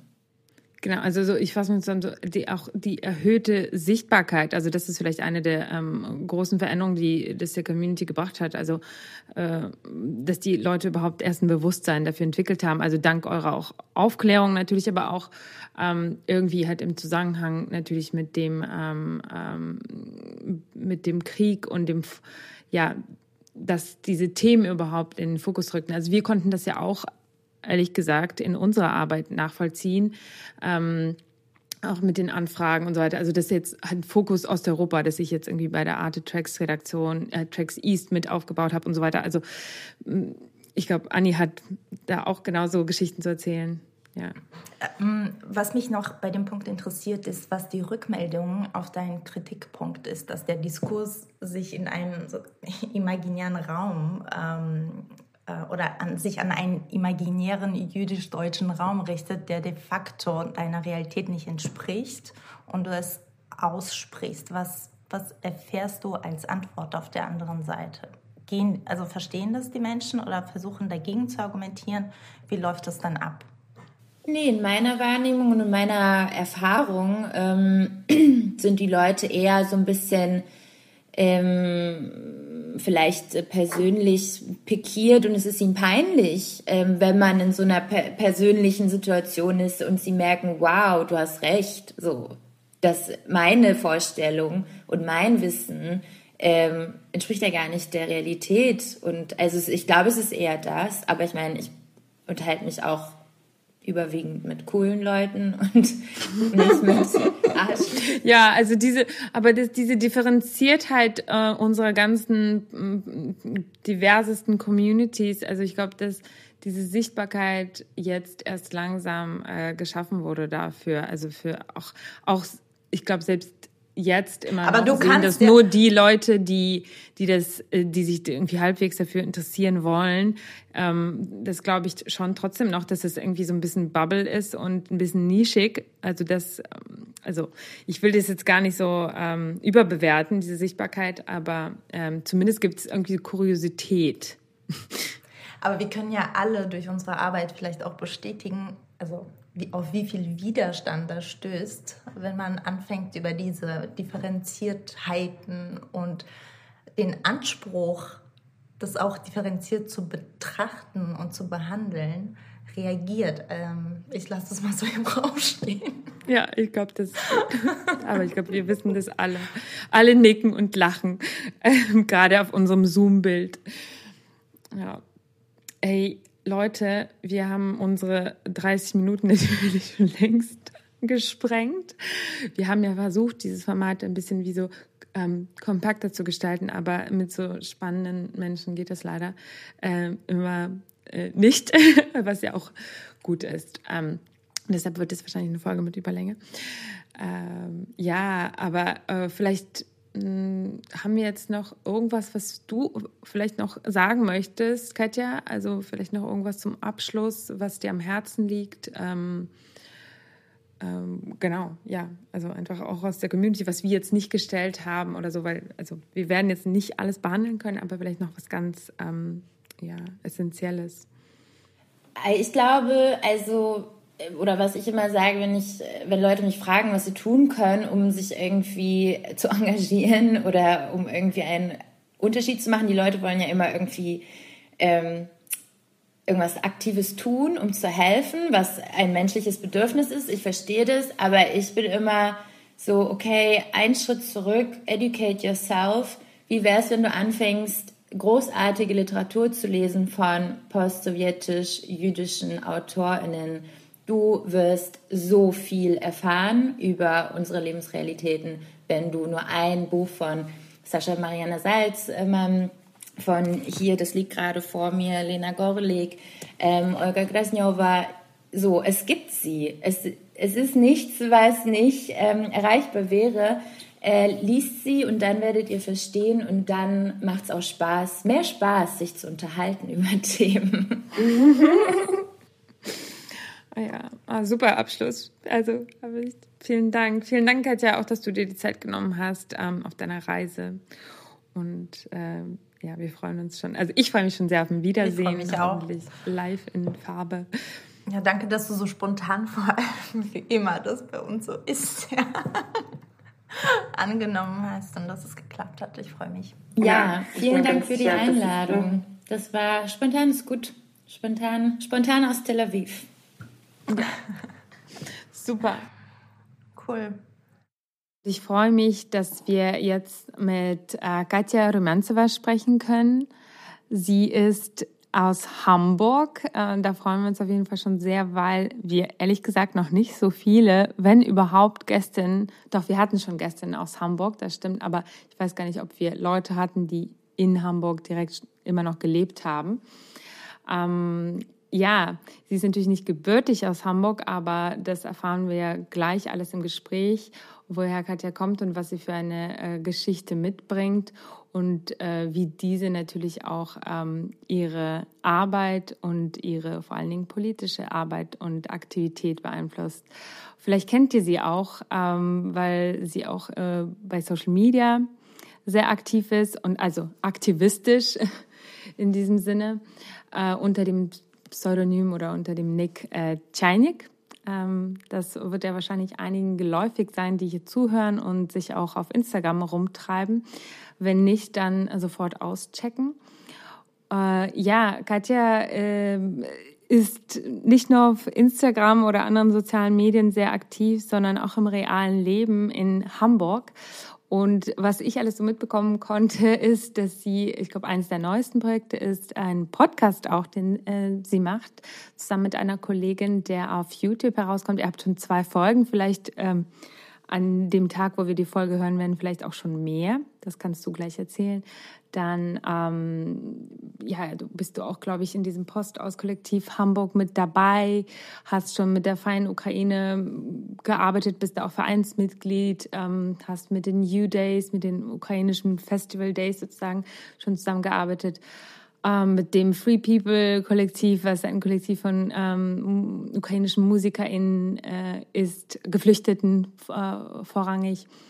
Äh, ja, mit vielen, vielen anderen ähm, Organisationen, die du vielleicht auch gerne aufzählen kannst, beziehungsweise findet ihr die alle dann in den Show Notes. Und ähm, genau, abgesehen davon, ähm, von den ukrainischen äh, Organisationen hast du auch mit vielen ähm, anderen Organisationen, vielleicht auch postmigrantischen, aber nicht nur Organisationen, ähm, eine Zusammenarbeit äh, schon hinter dir, beziehungsweise auch ähm, in Zukunft geplant. Ihr habt auch mit Fridays for Future schon viel gemacht und ja, zu allen möglichen Themen. Ich äh, weiß gar nicht, wo aufhören, beziehungsweise kannst du ja irgendwie jetzt an dieser Stelle aufnehmen und kurz Hallo sagen und ähm, ja, klar, natürlich. Äh, Dankeschön auf jeden Fall für deine äh, Anmoderation und äh, ich freue mich mega über die Einladung und ist mir eine große Ehre auf jeden Fall.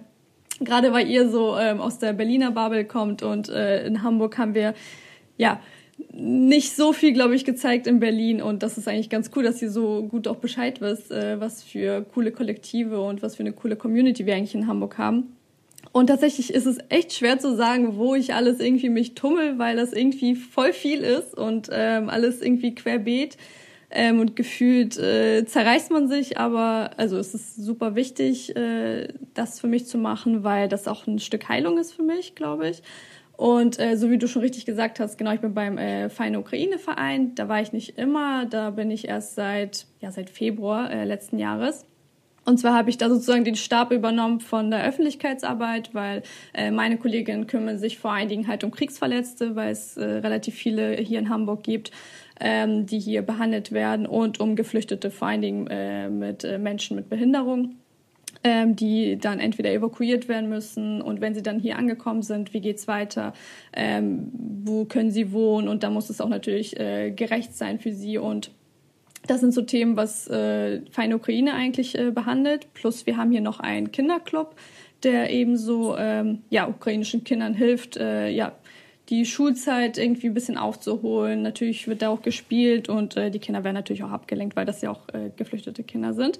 Da bin ich aber nicht mit involviert. Ich helfe zwar ab und zu äh, mal äh, da aus, aber ähm, ich bin halt mehr in der Öffentlichkeitsarbeit. Sprich, ich führe die Seite von Feine Ukraine ich muss sagen, ich habe nicht so viel Zeit äh, dafür, weil ich irgendwie auch auf meiner Seite mich tummel und dann auch irgendwie in anderen Themen. Und deswegen ist es ja super schwer, sich irgendwie hundertprozentig irgendwo da ähm, ja zu zu engagieren. Und man versucht irgendwie überall zu helfen, aber auch irgendwie nachhaltig, weil man möchte es ja auch nicht irgendwie halbherzig machen. Und ich versuche echt alles mit Herz zu machen.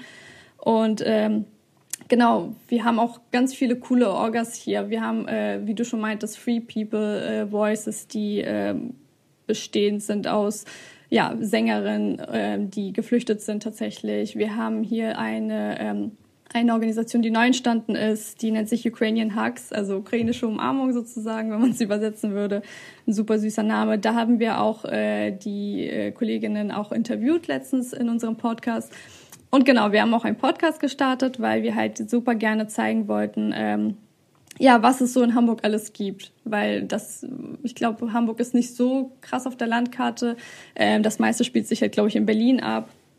Und äh, wir haben es so ein bisschen uns als Aufgabe gemacht, also ich und Anja, ähm, dass wir halt die Menschen dahinter zeigen, hinter den Projekten. Weil wir sehen halt irgendwie Kundgebungen, ob ich jetzt was poste oder ob Feine Ukraine was postet. Ähm, wir sehen aber irgendwie nie, wer hat das organisiert, wie kam das, wer hat einen Lautsprecher geschleppt und so weiter. Also so solche Sachen. Und die Menschen dahinter sind halt super engagiert und wir sind auch nicht alles Ukrainerinnen. Ähm, da sind ja auch viele Deutsche dabei, äh, viele aus anderen Communities.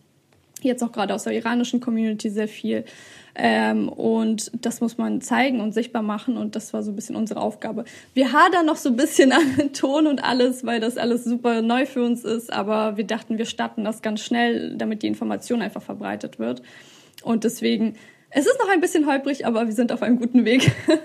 Nee, vielleicht hört ja jetzt jemand zu, der in Hamburg oder der Gegend ist und der euch auch bei Ton, äh, Bildlicht oder so auch nochmal irgendwie, was nicht, helfen kann oder selbst mitmacht. Ne? Also das ist ähm, ja auch äh, hiermit äh, sei eröffnet, die Hotline, die technische Hotline.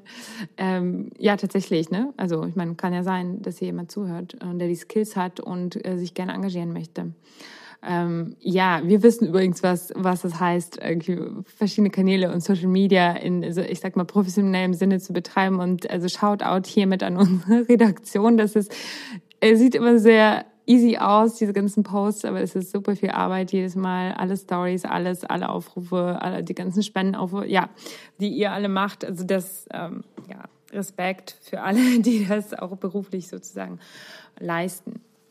Genau, und du hast ja auch, so wie ich ähm, äh, recherchiert habe, ähm, das meiste, also deinen ganzen, also deinen politischen Aktivismus ja im letzten Jahr letztlich ähm, ja wie so eine Art gelernt und dann auch so exerziert in so einer ja sehr intensiven Art und Weise. Ähm, wie, wie, wie war das von, für dich? Also, weil, so wie ich es verstanden habe, war das so ein bisschen so von, also jetzt nicht von null, aber von ähm, so mäßig viel zu auf einmal irgendwie, weiß ich nicht, 300 Prozent. Ja. Also Aktivität. Ja, tatsächlich war das auch so. Also ich war schon immer politisch interessiert. Ich habe immer schon irgendwie was äh, zu Politik äh, mich äh, angelesen. Disku also man hat mich in der Schule äh, Kommentatorin genannt, weil ich immer sehr gerne kommentiert habe und in allen Diskussionen immer gerne meine Meinung äh, darlegen wollte, aber nicht nicht in dem Sinne, dass ich äh, irgendwie gestört habe oder so, aber ich habe halt immer richtig gerne äh, debattiert und auch diskutiert. Und ich glaube, das hat sich so fortgesetzt, weil ich immer so ein äh, Bewusstsein hatte, dass ich gerne Sachen äh, sichtbarer machen möchte. Und gerade so die ganzen Diskurse in unserer Bubble, und es kommt auch darauf an, welche Bubble gemeint ist, aber mhm. jetzt, ne, ich glaube, darüber reden wir auch noch später. Ähm, aber die Bubble, wo ich dann halt unterwegs war, ist halt ähm, ja Postost geprägt, es ist ukrainisch geprägt, es ist äh, russisch geprägt, es ist also es hat so viele Perspektiven, Ebenen, Dimensionen und äh, da überhaupt irgendwie eine Community zu finden, wo man sich dann mitteilt, also das ist super schwierig, das irgendwie so zu verorten. Und äh, als dann der erweiterte Angriffskrieg halt losging, habe ich also habe ich mir irgendwie eine Aufgabe gesucht. Davor war meine Aufgabe halt mehr auf Literatur und irgendwie darüber so ein bisschen aktivistisch in dem Sinne zu sein, äh, dass man einfach Informationen darbringt. Äh, da waren Themen wie Feminismus oder Antirassismus, was es immer noch ist, ähm, auf meinem Profil, weil ich trotzdem Literatur dazu lese und auch sehr gerne noch darüber berichte, aber meine Nische ist tatsächlich dann es, also es hat sich halt einfach herauskristallisiert aus der Betroffenheit halt auch heraus, ähm, dass es dann halt äh, die ukrainische Nische dann ist, im Sinne von, dass ich Literatur gerne zeigen möchte, äh, weil wir haben super viele Autorinnen, die auf Deutsch übersetzt wurden und zum Beispiel in der Bookstagram-Bubble äh, kennen die meisten das halt nicht, es sei denn, sie interessieren sich halt explizit dazu. So, das war ein Teil und wie gesagt, als der Krieg halt komplett losging, also äh, als Invasion am 24., habe ich mir halt eine Aufgabe gesucht und es war so schwierig, weil irgendwie alle haben etwas gemacht, alle waren irgendwie hektisch dabei, alle wollten irgendwie helfen und es gab ja davor schon, also der Verein Feine Ukraine, den gibt's ja schon seit 2011. Und seit 2014 haben sie tatsächlich auch äh, Projekte in der Ukraine gemacht, die äh, schon damals Kriegsverletzten geholfen haben. Ähm, das heißt, äh, da war schon eine Community da in Hamburg, nur ich hatte nie Zugang dazu, weil ich halt äh, ja relativ assimiliert hier war. Ich hatte zwar nicht deutsche Freundinnen, Aber ich war immer sehr in migrantischen Kontexten unterwegs. Also mein ganzer Freundeskreis bestand vor dem Krieg eigentlich äh, aus Afghaninnen, Türkinnen und das waren so die Communities, wo ich eigentlich mich immer aufgehalten habe. Aber ich hatte nie wirklich ukrainische Freundinnen, auch nicht russische oder aus anderen, ähm, vielleicht Post-Ost-Bubbles. Äh, also kam ein, ich weiß nicht warum, es war keine Absicht, aber es, irgendwie habe ich keine getroffen, obwohl es in Hamburg viele gibt, ähm, glaube ich. Genau, und ähm, dann war, also dann hatte ich halt äh, mit Florina, äh, Florina ist die Schatzmeisterin in unserem Verein, die hatte ich dann auf, Kundge auf der Kundgebung gesehen, das war relativ, äh, ich glaube Ende Januar und ich habe halt gesehen, äh, also wie müde und erschöpft sie auch einfach war, ne? weil sie schon davor aktivistisch äh, ähm, sich halt beteiligt hat. Und jetzt stand auch noch ein äh, erweiterter Krieg bevor, das war ja noch vor dem Februar. Und ich habe halt sie dann auf Facebook gesucht, ganz klassisch dann angeschrieben und meint so, hey, wie kann ich helfen? Also ich will irgendwie helfen, ich weiß aber gerade irgendwie nicht wie. Ich habe keinen Zugang zur Community, so nach dem Motto, ähm, gib mir eine Aufgabe und ich mache das. Und dann habe ich erstmal äh, ein bisschen Social Media in Facebook für die gemacht, einfach irgendwelche Sharepics erstellt oder sowas.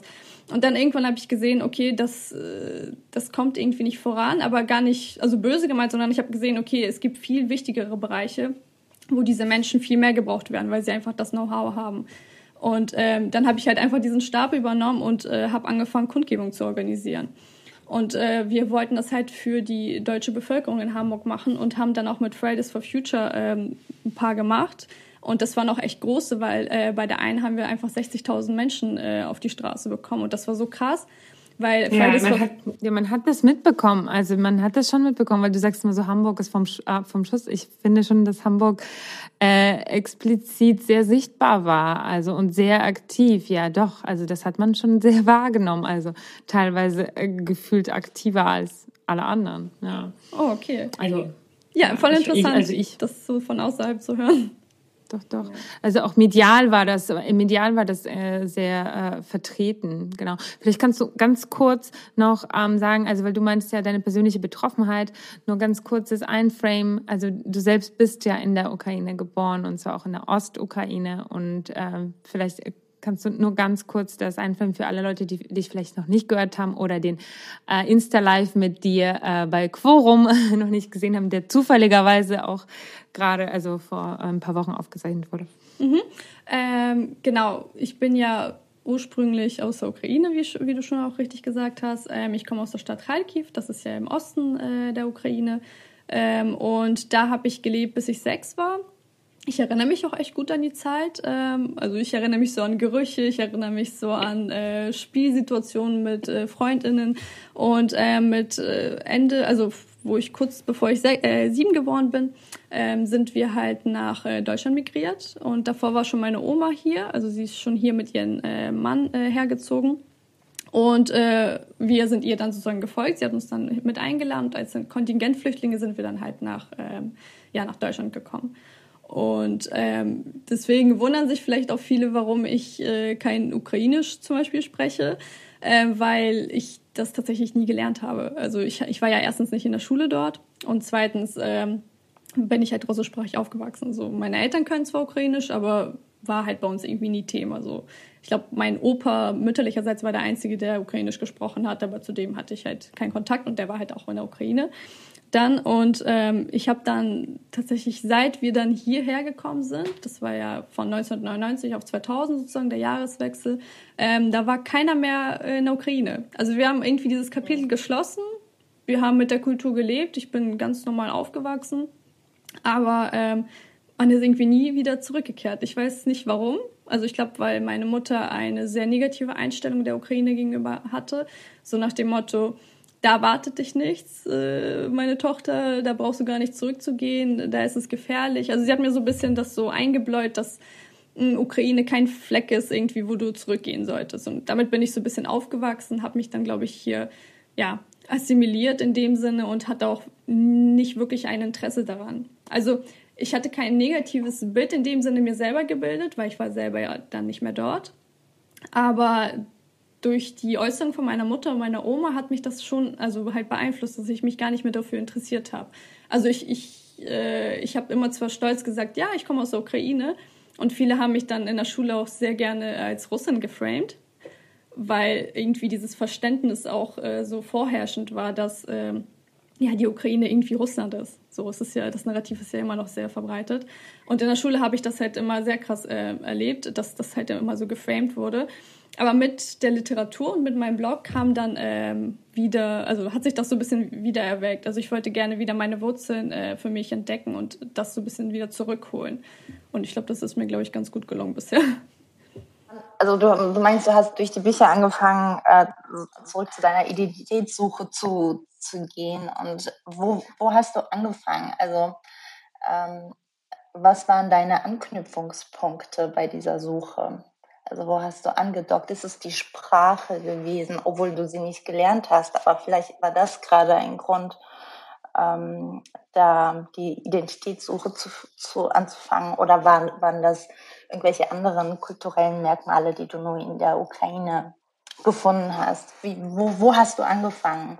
Ähm, irgendwie erinnere ich mich gerade reflexhaft an, ähm, an eine Situation, ich saß so bei mir zu Hause, war ich noch nicht ausgezogen, jetzt lebe ich alleine seit letztes Jahr und ähm, saß ich in meinem Zimmer und dachte mir so, haben wir nicht eigentlich traditionelle Kleidung? Also so aus dem Nichts. Ich weiß nicht, wie ich drauf gekommen bin. Vielleicht hatte ich mir an dem Tag irgendwas in die Richtung angeschaut und dann kam das irgendwie so in meinem Kopf. Und dann dachte ich so, oh, haben, hatten wir nicht irgendwie Wischewankas? Also es war gar nicht irgendwie so äh, in meinem Kopf drinne. Und dann auf einmal kam mir dieser Gedanke und dann habe ich so gegoogelt auf Etsy, vielleicht kennt ihr die Plattform, äh, habe ich so geschaut und dann habe ich gesehen, boah, ey, das wird ja direkt aus der Ukraine gemacht und cool. Und ich möchte, äh, also ich weiß, ich fand die Muster so schön und die Ornamente und so weiter. Und es hat ja auch viel, äh, also historisch auch, also jedes Muster hat ja auch so seine Bedeutung. Und immer mit diesem mehr nachschauen, was ist die Bedeutung und so weiter. Und ich bin immer so ein Mensch, wenn ich ein Thema so für mich entdecke, dann nehme ich das richtig auseinander. Ich grab mich dann halt richtig tief ein und möchte halt alles wissen, warum ist dieses Muster so und warum ist die Farbe so und dann habe ich gesehen, oh, jede Oberst bei uns hat äh, sein eigenes Muster oder seine eigene Tradition, was äh, diese äh, traditionellen Kleider angeht. Und dann ging das halt so weit. Und ich glaube, einer meiner ersten Beiträge auch auf meinem Instagram-Profil ist auch äh, eine kleine, also ein paar Slides darüber, welche Oberste welche Muster an äh, in den Kleidung halt immer verarbeitet haben. Und dann hat es auch nicht lang gedauert, bis ich mir selber eine Wischewanka bestellt habe. Von ähm, ein, äh, wie nennt sich das, von einem Slow Fashion, genau, ähm, von äh, Julia aus Kiew damals. Jetzt ist sie in Ivano-Frankivsk, weil sie geflüchtet ist. Aber sie näht da in ihrem kleinen Team ähm, in, in, Slow, äh, in diesem Slow-Business ähm, halt Wischewankas. Und das war so meine erste Wischewanka und ich glaube, das war so der, der erste Anknüpfungspunkt, glaube ich, würde ich sagen. Ja, doch mhm. schon. Ähm, jetzt nochmal, jetzt zurück ähm, zu dem, also zu dem Jahr, an, auf das wir halt speziell zurückblicken, weil es für dich ja auch so eine Art ähm, Awakening Moment war, ähm, dieser 24. Februar und vor allen Dingen für deine politische Arbeit. Also was würdest du sagen, waren ähm, ja die größten, ich sag mal jetzt zwei, drei Herausforderungen, damit wir uns nicht verlieren, des letzten Jahres? Und wie, wie hast du dich oder was hat sich im letzten Jahr äh, verändert? Was hat sich vielleicht auch ähm, mit dir verändert? Also etwas, was du so vielleicht vorher nicht gedacht hättest, auch ähm, was mit dir passiert? Also was Unerwartetes vielleicht auch oder was du vorher vielleicht ganz anders ähm, gelebt, gedacht äh, hast? Also ist jetzt so ein bisschen, ähm, also kannst du breit beantworten. Die Frage ist mit Absicht so gestellt.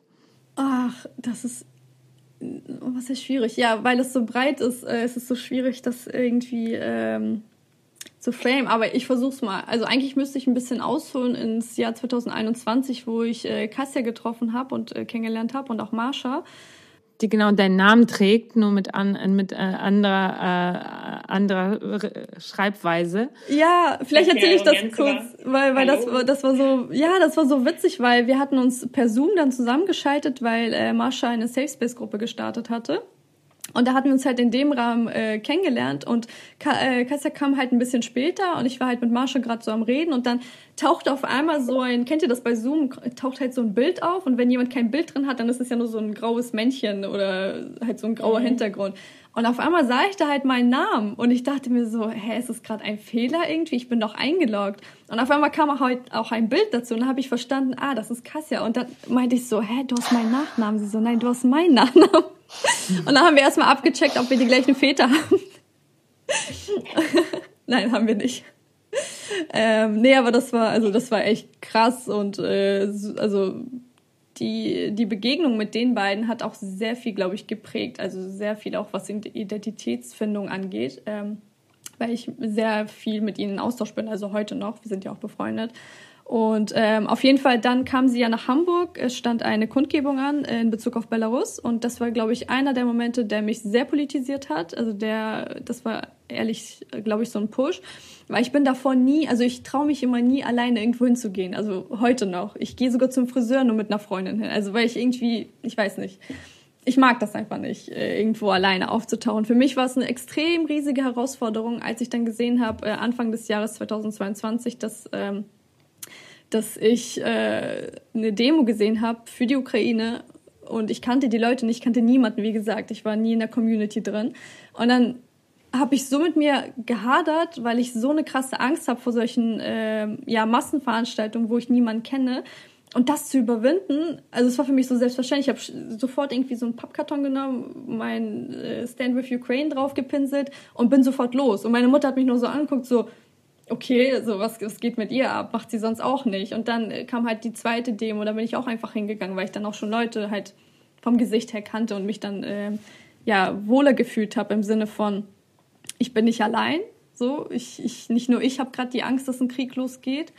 Und ich glaube, der krasseste Moment äh, war, wo, wo ich also wirklich eine Veränderung gesehen habe, es war, als wir diese Kundgebung hatten von Fridays for Future. Eigentlich war die Anmeldung, ja, das war ein Freitags, die Anmeldung war eigentlich auf die. Und äh, wir wollten ähm, halt einen Marsch machen und sie hatten ihn sozusagen blockiert. Und dann hatten wir uns halt getroffen und dann ähm, meinte Annika von Fridays for Future, die hier äh, in Hamburg ähm, halt zuständig ist, meinte sie, hey, wir geben euch die Anmeldung. Und wir waren halt richtig glücklich, weil das also so krass war. So kannte ich nicht. Also ich habe ja davor nie Kundgebungen organisiert. Ich wusste nicht mal, was OrdnerInnen sind. Ähm, und dann wurde ich halt gefragt, so, hey, könntest du nicht vielleicht eine Rede halten? Und ich so, oh Gott, also in der Schule habe ich eher eine 6 genommen, als irgendwie überhaupt einen Vortrag zu halten. Also wirklich. Ich weiß noch ganz genau, so irgendwie in der siebten Klasse oder so musste ich einen Vortrag irgendwie halten und ich hatte den auch schon fertig und dann habe ich halt hier herausgezögert, bis ich drankomme. Und dann irgendwann war ich halt die Letzte und meine Lehrerin meinte so, ja Katja, kommst du jetzt so, machst du jetzt deinen Vortrag? Ich so, nee, tut mir leid. Sie so, ja, aber dann ist es eine 6. Ich so, ja, dann ist es so. Also, damit ihr euch vorstellen könnt, wie, wie schwierig es für mich ist, so vor Menschen zu sprechen. Oder auch allgemein das Format gerade. So, das ist eigentlich. Ja, habe ich mich auch gefragt. ja, das ist eigentlich eine Situation, äh, die oder Vorstellungsgespräche, also ganz, ganz schlimm. Also sofort Nervosität, Bauchschmerzen, also eigentlich richtig schlimme Situation für mich. Aber weil es ein Thema ist, was mich persönlich betrifft, ähm, also ich stand da und habe einfach vor 60.000 Leuten gesprochen ohne nichts, ohne nervös zu sein, ohne zu stottern, nichts. Und das war so für mich so krass, weil mir das Thema so wichtig ist und weil ich da Familie habe, mein Vater und meine Großeltern. Ähm, also ging das einfach. Und das ging noch ein zweites, drittes und viertes Mal. Und jedes Mal, wenn ich irgendwo eingeladen werde, um über die Ukraine zu sprechen, ist es für mich so, ja, so ich renne, ich komme, weil ich einfach jeden Moment dieser Sichtbarkeit äh, für das Thema nutzen möchte. Und äh, ist, also es hilft mir auch, glaube ich, in meiner persönlichen Entwicklung, äh, solche Situationen. Also ich schmeiß mich gerne in solche Situationen rein, um es einfach nochmal ja, zu erleben und einfach diese Hürde für mich zu überwinden, weil ich möchte auch irgendwie von Menschen sprechen können. genau, das ja, war, glaube ich, so einer der ja, Momente. Ähm, ich habe noch eine Frage, und zwar zu deinem Bookstagram. Ähm, du rezensierst äh, ja vermehrt auch ukrainische AutorInnen ähm, zumindest in letzter Zeit.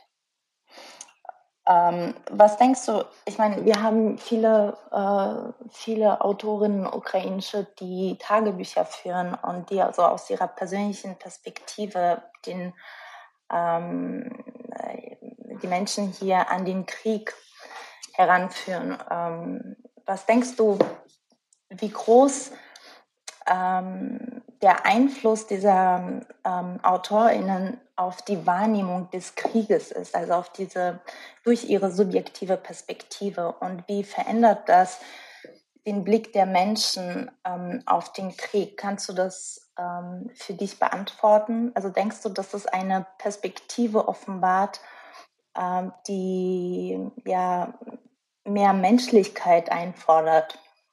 und dass die Menschen dem auch nachgehen. Was denkst du? Ähm, ja, ich würde mir eigentlich wünschen, dass es noch mehr Menschen lesen würden, weil wie gesagt, äh, nicht, also ich glaube, erst jetzt kommt das äh, halt alles, dass die Leute, die diese Autorinnen eben auch kennenlernen und auch sehen, oh, es gab nicht nur jetzt ein Tagebuch von denen, sondern auch davor Literatur. Aber zum Beispiel, als ich persönlich das eine Tagebuch von der Jeva äh, gelesen habe, das ist eine der Bücher, was ich letztens rezensiert habe, das ist ein kleines zwölfjähriges Mädchen aus meiner Heimatstadt Reitkiv, die halt einfach aus ihrer kindlichen Perspektive äh, den Krieg beschreibt.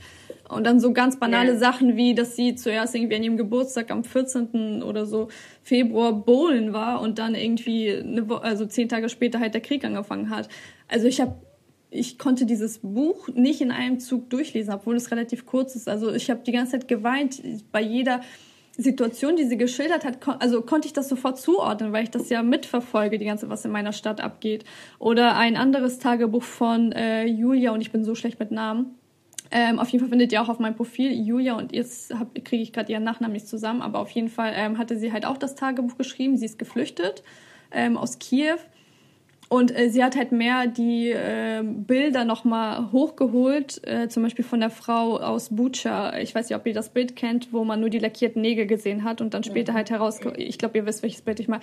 Und ähm, wisst ihr, Menschen, die nicht persönlich betroffen sind oder das nicht so mitverfolgen wie, wie Betroffene oder andere Menschen, die sich halt da gerade engagieren oder wie auch immer, die haben nicht diese, also die lesen von dieser Frau mit den lackierten Nägeln und das erwähnt auch Julia in ihrem Buch, ähm, halt diese Frau und ich habe sofort dieses Bild dazu. Also ich sehe sofort dieses Bild, wie diese Frau auf dem Boden liegt und äh, mit diesen roten Nägeln. Also ich habe es sofort im Blick und also ich kriege jetzt auch schon so ein Kloß in den Hals wieder, weil das super emotional ist. Und ich glaube, diese Bilder werden zwar nicht äh, bei Menschen, die nichts mit, der, mit dem Thema zu tun haben, zwar hervorgerufen, weil sie diese emotionale Bindung halt nicht haben, aber trotzdem ähm, sind das super wichtige Perspektiven, weil das macht es realer, weil es ist eine Person, die spricht zu dir durch ein Tagebuch und erzählt dir einfach von ihrer Flucht zum Beispiel. Und beide sind ja geflohen, sowohl Jeva als auch Julia. Und ähm, das macht es einfach menschlicher und greifbarer, weil sonst ist man ja so weit weg einfach, ne? Das heißt ja immer, dass man ja so weit weg von der Ukraine ist, obwohl das nur ein paar Flugstunden ist. So. Und äh, das, das holt das Ganze einfach nochmal, glaube ich, äh, näher zu sich und äh, wenn man sich natürlich darauf einlässt und äh, ja, eröffnet einfach eine subjektive Perspektive, so wie du auch schon richtig sagst. Genau, aber vielleicht kommen wir ähm, zu diesem Gemeinsamen zurück, äh, weil das ist ja auch das, was du immer wieder jetzt in deinem äh, in deinen Ausführungen ähm, erwähnst, also dieses Gemeinsame, dass du vorher, äh, also diese so eine Art zurückgezogen dieses Alleinsein in dein Bookstagram, dein nach außen und von innen. Und dann auf einmal bist du da raus und das sind ja auch Überwindungen, ähm, die du im letzten Jahr gemacht hast. Und das alles ist ja ähm, eben nicht in so einem Vakuum passiert, sondern in einem, also in einem Kollektiv eigentlich immer. Du sagst ja, du gehst ja nicht mehr zum Friseur allein. Also das ist, äh, das ist das Du und ich und dann war es äh, auf einmal so ein Wir. Und äh, dann kommen wir halt zu diesem Punkt. Ähm, erstens, also das ist ja wahrscheinlich dieses Wir dir deine eigene Identität irgendwo zurückgegeben hat als Ukrainerin.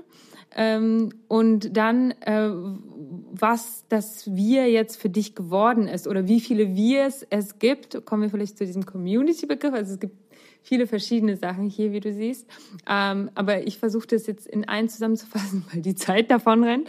Und so, dass ich hoffe, dass wir diese Gedanken irgendwie äh, zusammen formulieren können, weil ich glaube, dass die äh, Interdependenzen ähm, da sehr äh, logisch sind. Also dass dieses Ich eigentlich von diesem Wir abhängt und dass dieses letzte Jahr für dich und vielleicht auch viele deiner MitstreiterInnen in Hamburg und nicht nur in Hamburg ähm, halt äh, sehr viel auch für das Ich bedeutet hat. Also dieses Wir-Ich-Verhältnis.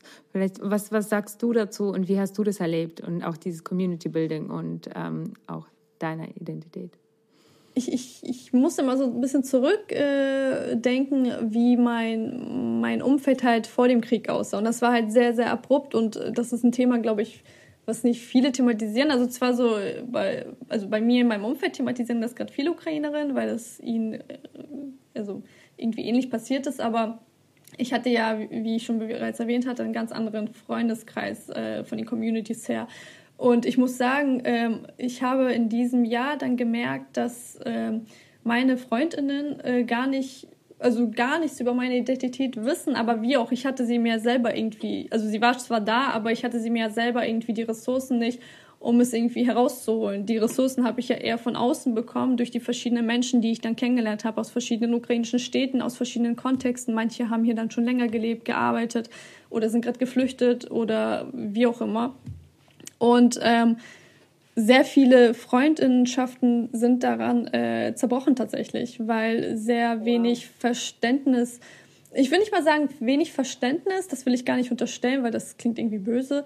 Ähm, ich glaube, weil mein, meine Suche so plö plötzlich im Sinne von ähm, irgendwie über zwei Jahre verteilt sich so aufgebaut hat, dringlich, dringlich. Dringlich, und genau. Priorit und prioritär, würde ich sagen. Ja, genau. Und ähm, ich glaube, mein, meine Umgebung, meine damalige Umgebung ist nicht mitgekommen. so. Ob es jetzt in meiner persönlichen äh, Beziehung war äh, zu einem lieben Menschen, äh, die Beziehung dann auch geendet hat aufgrund äh, dessen.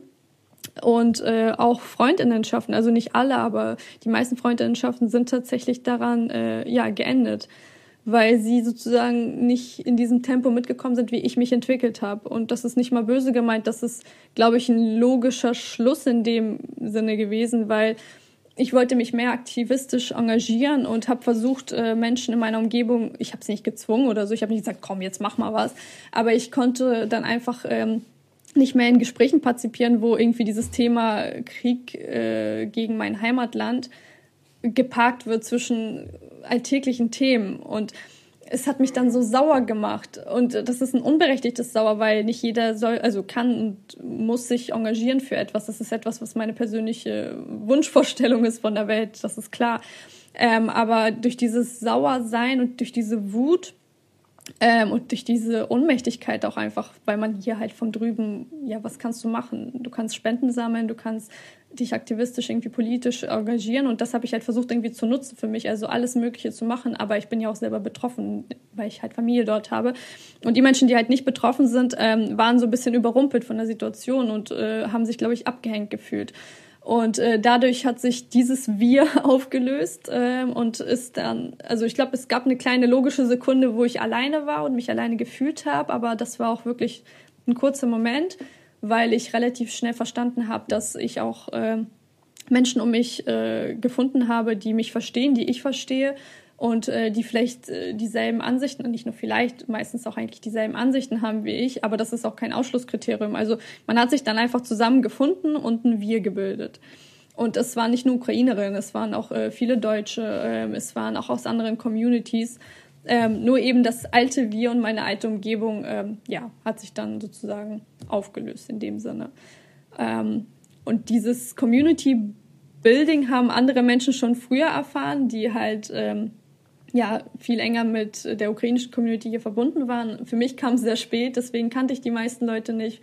Und das war für mich, also das war für mich aber eine richtig schöne Situation, weil ich äh, einfach so viele neue Menschen kennengelernt habe und einfach ganz neue Perspektiven äh, eröffnet bekommen habe, ganz andere ähm, Dimensionen, was auch äh, den äh, Angriffskrieg äh, betroffen hat. Also wie es in deren Städten aussieht, wie es in deren Familien und Freundinnenschaften dann abgelaufen ist. Und da gibt es sehr viele Parallelen und ähm, da fühlt man sich halt auch wiederum ja aufgehoben, weil die Person gegenüber einen halt versteht, weil es ähnliche Konflikte oder ähnliche ähm, ja, Situationen gab, ob jetzt familiär oder Freundinnenschaften. Ja, aber also wie gesagt, das ist auch vollkommen nachvollziehbar und auch dieses alte Wir, von dem du so sprichst. Also ich meine, ich glaube, fast jeder kann es relaten. Das ist ja also, also es geht ja jetzt bei dir war ja so ein einschneidendes, also ein traumatisches Erlebnis, aber ich meine auch alte Wirs zerfallen auch manchmal auch so durch andere Lebenseinschnitte und ähm, ja, also auch ganz viel banalere Dinge, ne? Also das ist äh, auch ähm, nachvollziehbar und auch dieses alte Wirs kehren manchmal auch wieder zurück in anderer Form. Also deshalb, also damit es nicht so traurig ist, der Abschied. Aber du scheinst es ja auch also gut ähm, eingeordnet zu haben. Ähm, wir müssen wirklich zum Schluss kommen und deshalb würde ich äh, äh, dir gern, ähm, also aus Anni hat jetzt auch noch was, aber ähm, so ein Abschluss. Ähm, Thema aufmachen, äh, was eigentlich sich perfekt einreiht. Ähm, dann mit deiner Identität und neuen Horizonten. Ähm, denn du warst ja in deiner also Heimat sehr, sehr lange nicht, also beziehungsweise nie wieder zurückgekehrt, wie auch viele, viele der Zuhörenden nicht in ihren Herkunftsländern waren, äh, nachdem sie als meistens Kinder ähm, migriert wurden, beziehungsweise hier in Deutschland schon geboren wurden, etc. Ähm, zweite, dritte Generation, äh, Hashtag. Du hast es jetzt aber vor, und zwar morgen. also unser Gespräch findet direkt einen Tag vor deiner Abfahrt äh, statt. Vielleicht können wir, das habe ich mir nämlich überlegt, ähm, ähm, falls du das möchtest, teilen möchtest, irgendwie so eine Art Reel von äh, einem Diary, weil du bist ja so gern in Tagebuchformaten von dir, weil ich habe gehört, du möchtest es irgendwie dokumentieren. Also auf irgendeine Art und Weise, schriftlich, videografisch sehr gerne. Vielleicht können wir das ja mit aufnehmen, wenn die äh, Sendung dann raus ist und wir, wir bespielen sie dann ja äh, noch zwei, drei Wochen bei uns. Und äh, das wäre super.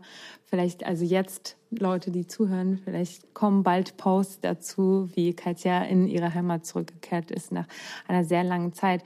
Vielleicht kannst du kurz darauf eingehen, wie ähm, ja, was du vorhast und ähm, was, was dich da wieder näher gebracht hat, sozusagen zu deiner Heimat? Ähm, ja, was habe ich vor? Eigentlich habe ich das schon seit einem Jahr vor und ich hatte den, also ich hatte dieses Gefühl, bevor der Angriffskrieg ausgebrochen ist, im Februar auch äh, letzten Jahres, irgendwie, also ich hatte Tickets schon gebucht für April und dann dachte ich mir so, boah, nee, irgendwie müsste ich jetzt hin, habe ich das Gefühl. Also ich hatte schon irgendwie so eine Vorahnung und das war eine der ersten Male, wo ich auf so eine Vorahnung in Anführungsstrichen nicht gehört habe und das dann sehr bereut habe, weil dann ja der erweiterte Krieg losging.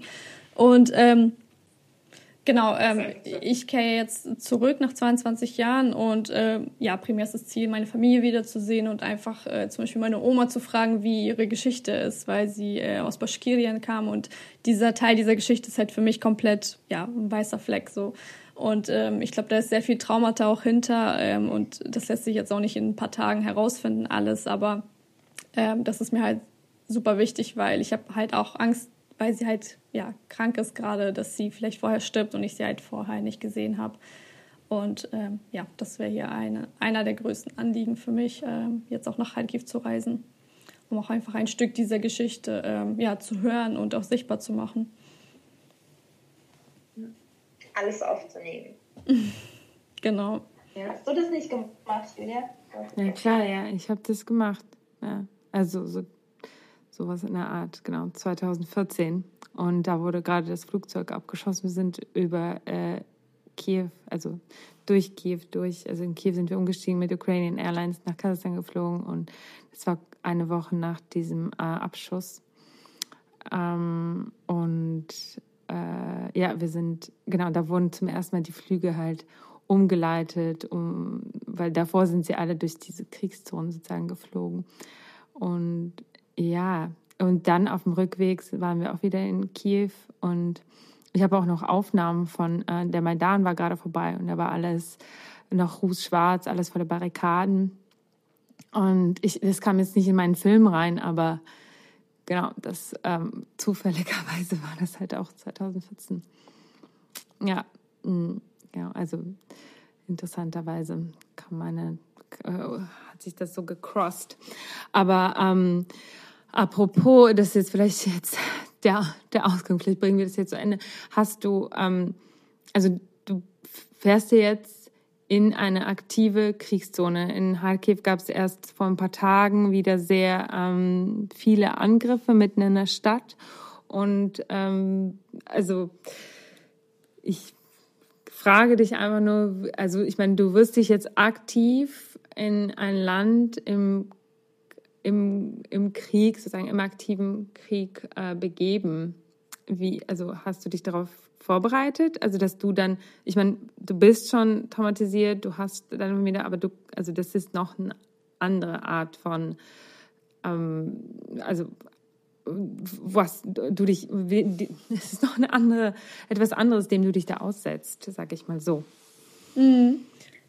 Voll, also das ist kein lustiger Roadtrip. Das ist auch, glaube ich, allen klar, ähm, die, die die ganze Zeit im Bilde sind. Ähm, und ich glaube, es ist auch traumatisch, aber auf einer anderen Ebene. Also ich glaube, mit dieser Reise heilt sich ein klein Stück das Trauma, was ich äh, halt so seit 22 Jahren habe, seitdem ich emigriert habe, dass ich halt diese Seite von meiner Familie halt einfach nicht mehr gesehen habe und einfach mir davon nichts erschließen konnte. Ich glaube, das wird was heilen, aber es wird auch natürlich eine andere Dimension nochmal aufmachen, da bin ich mir sicher.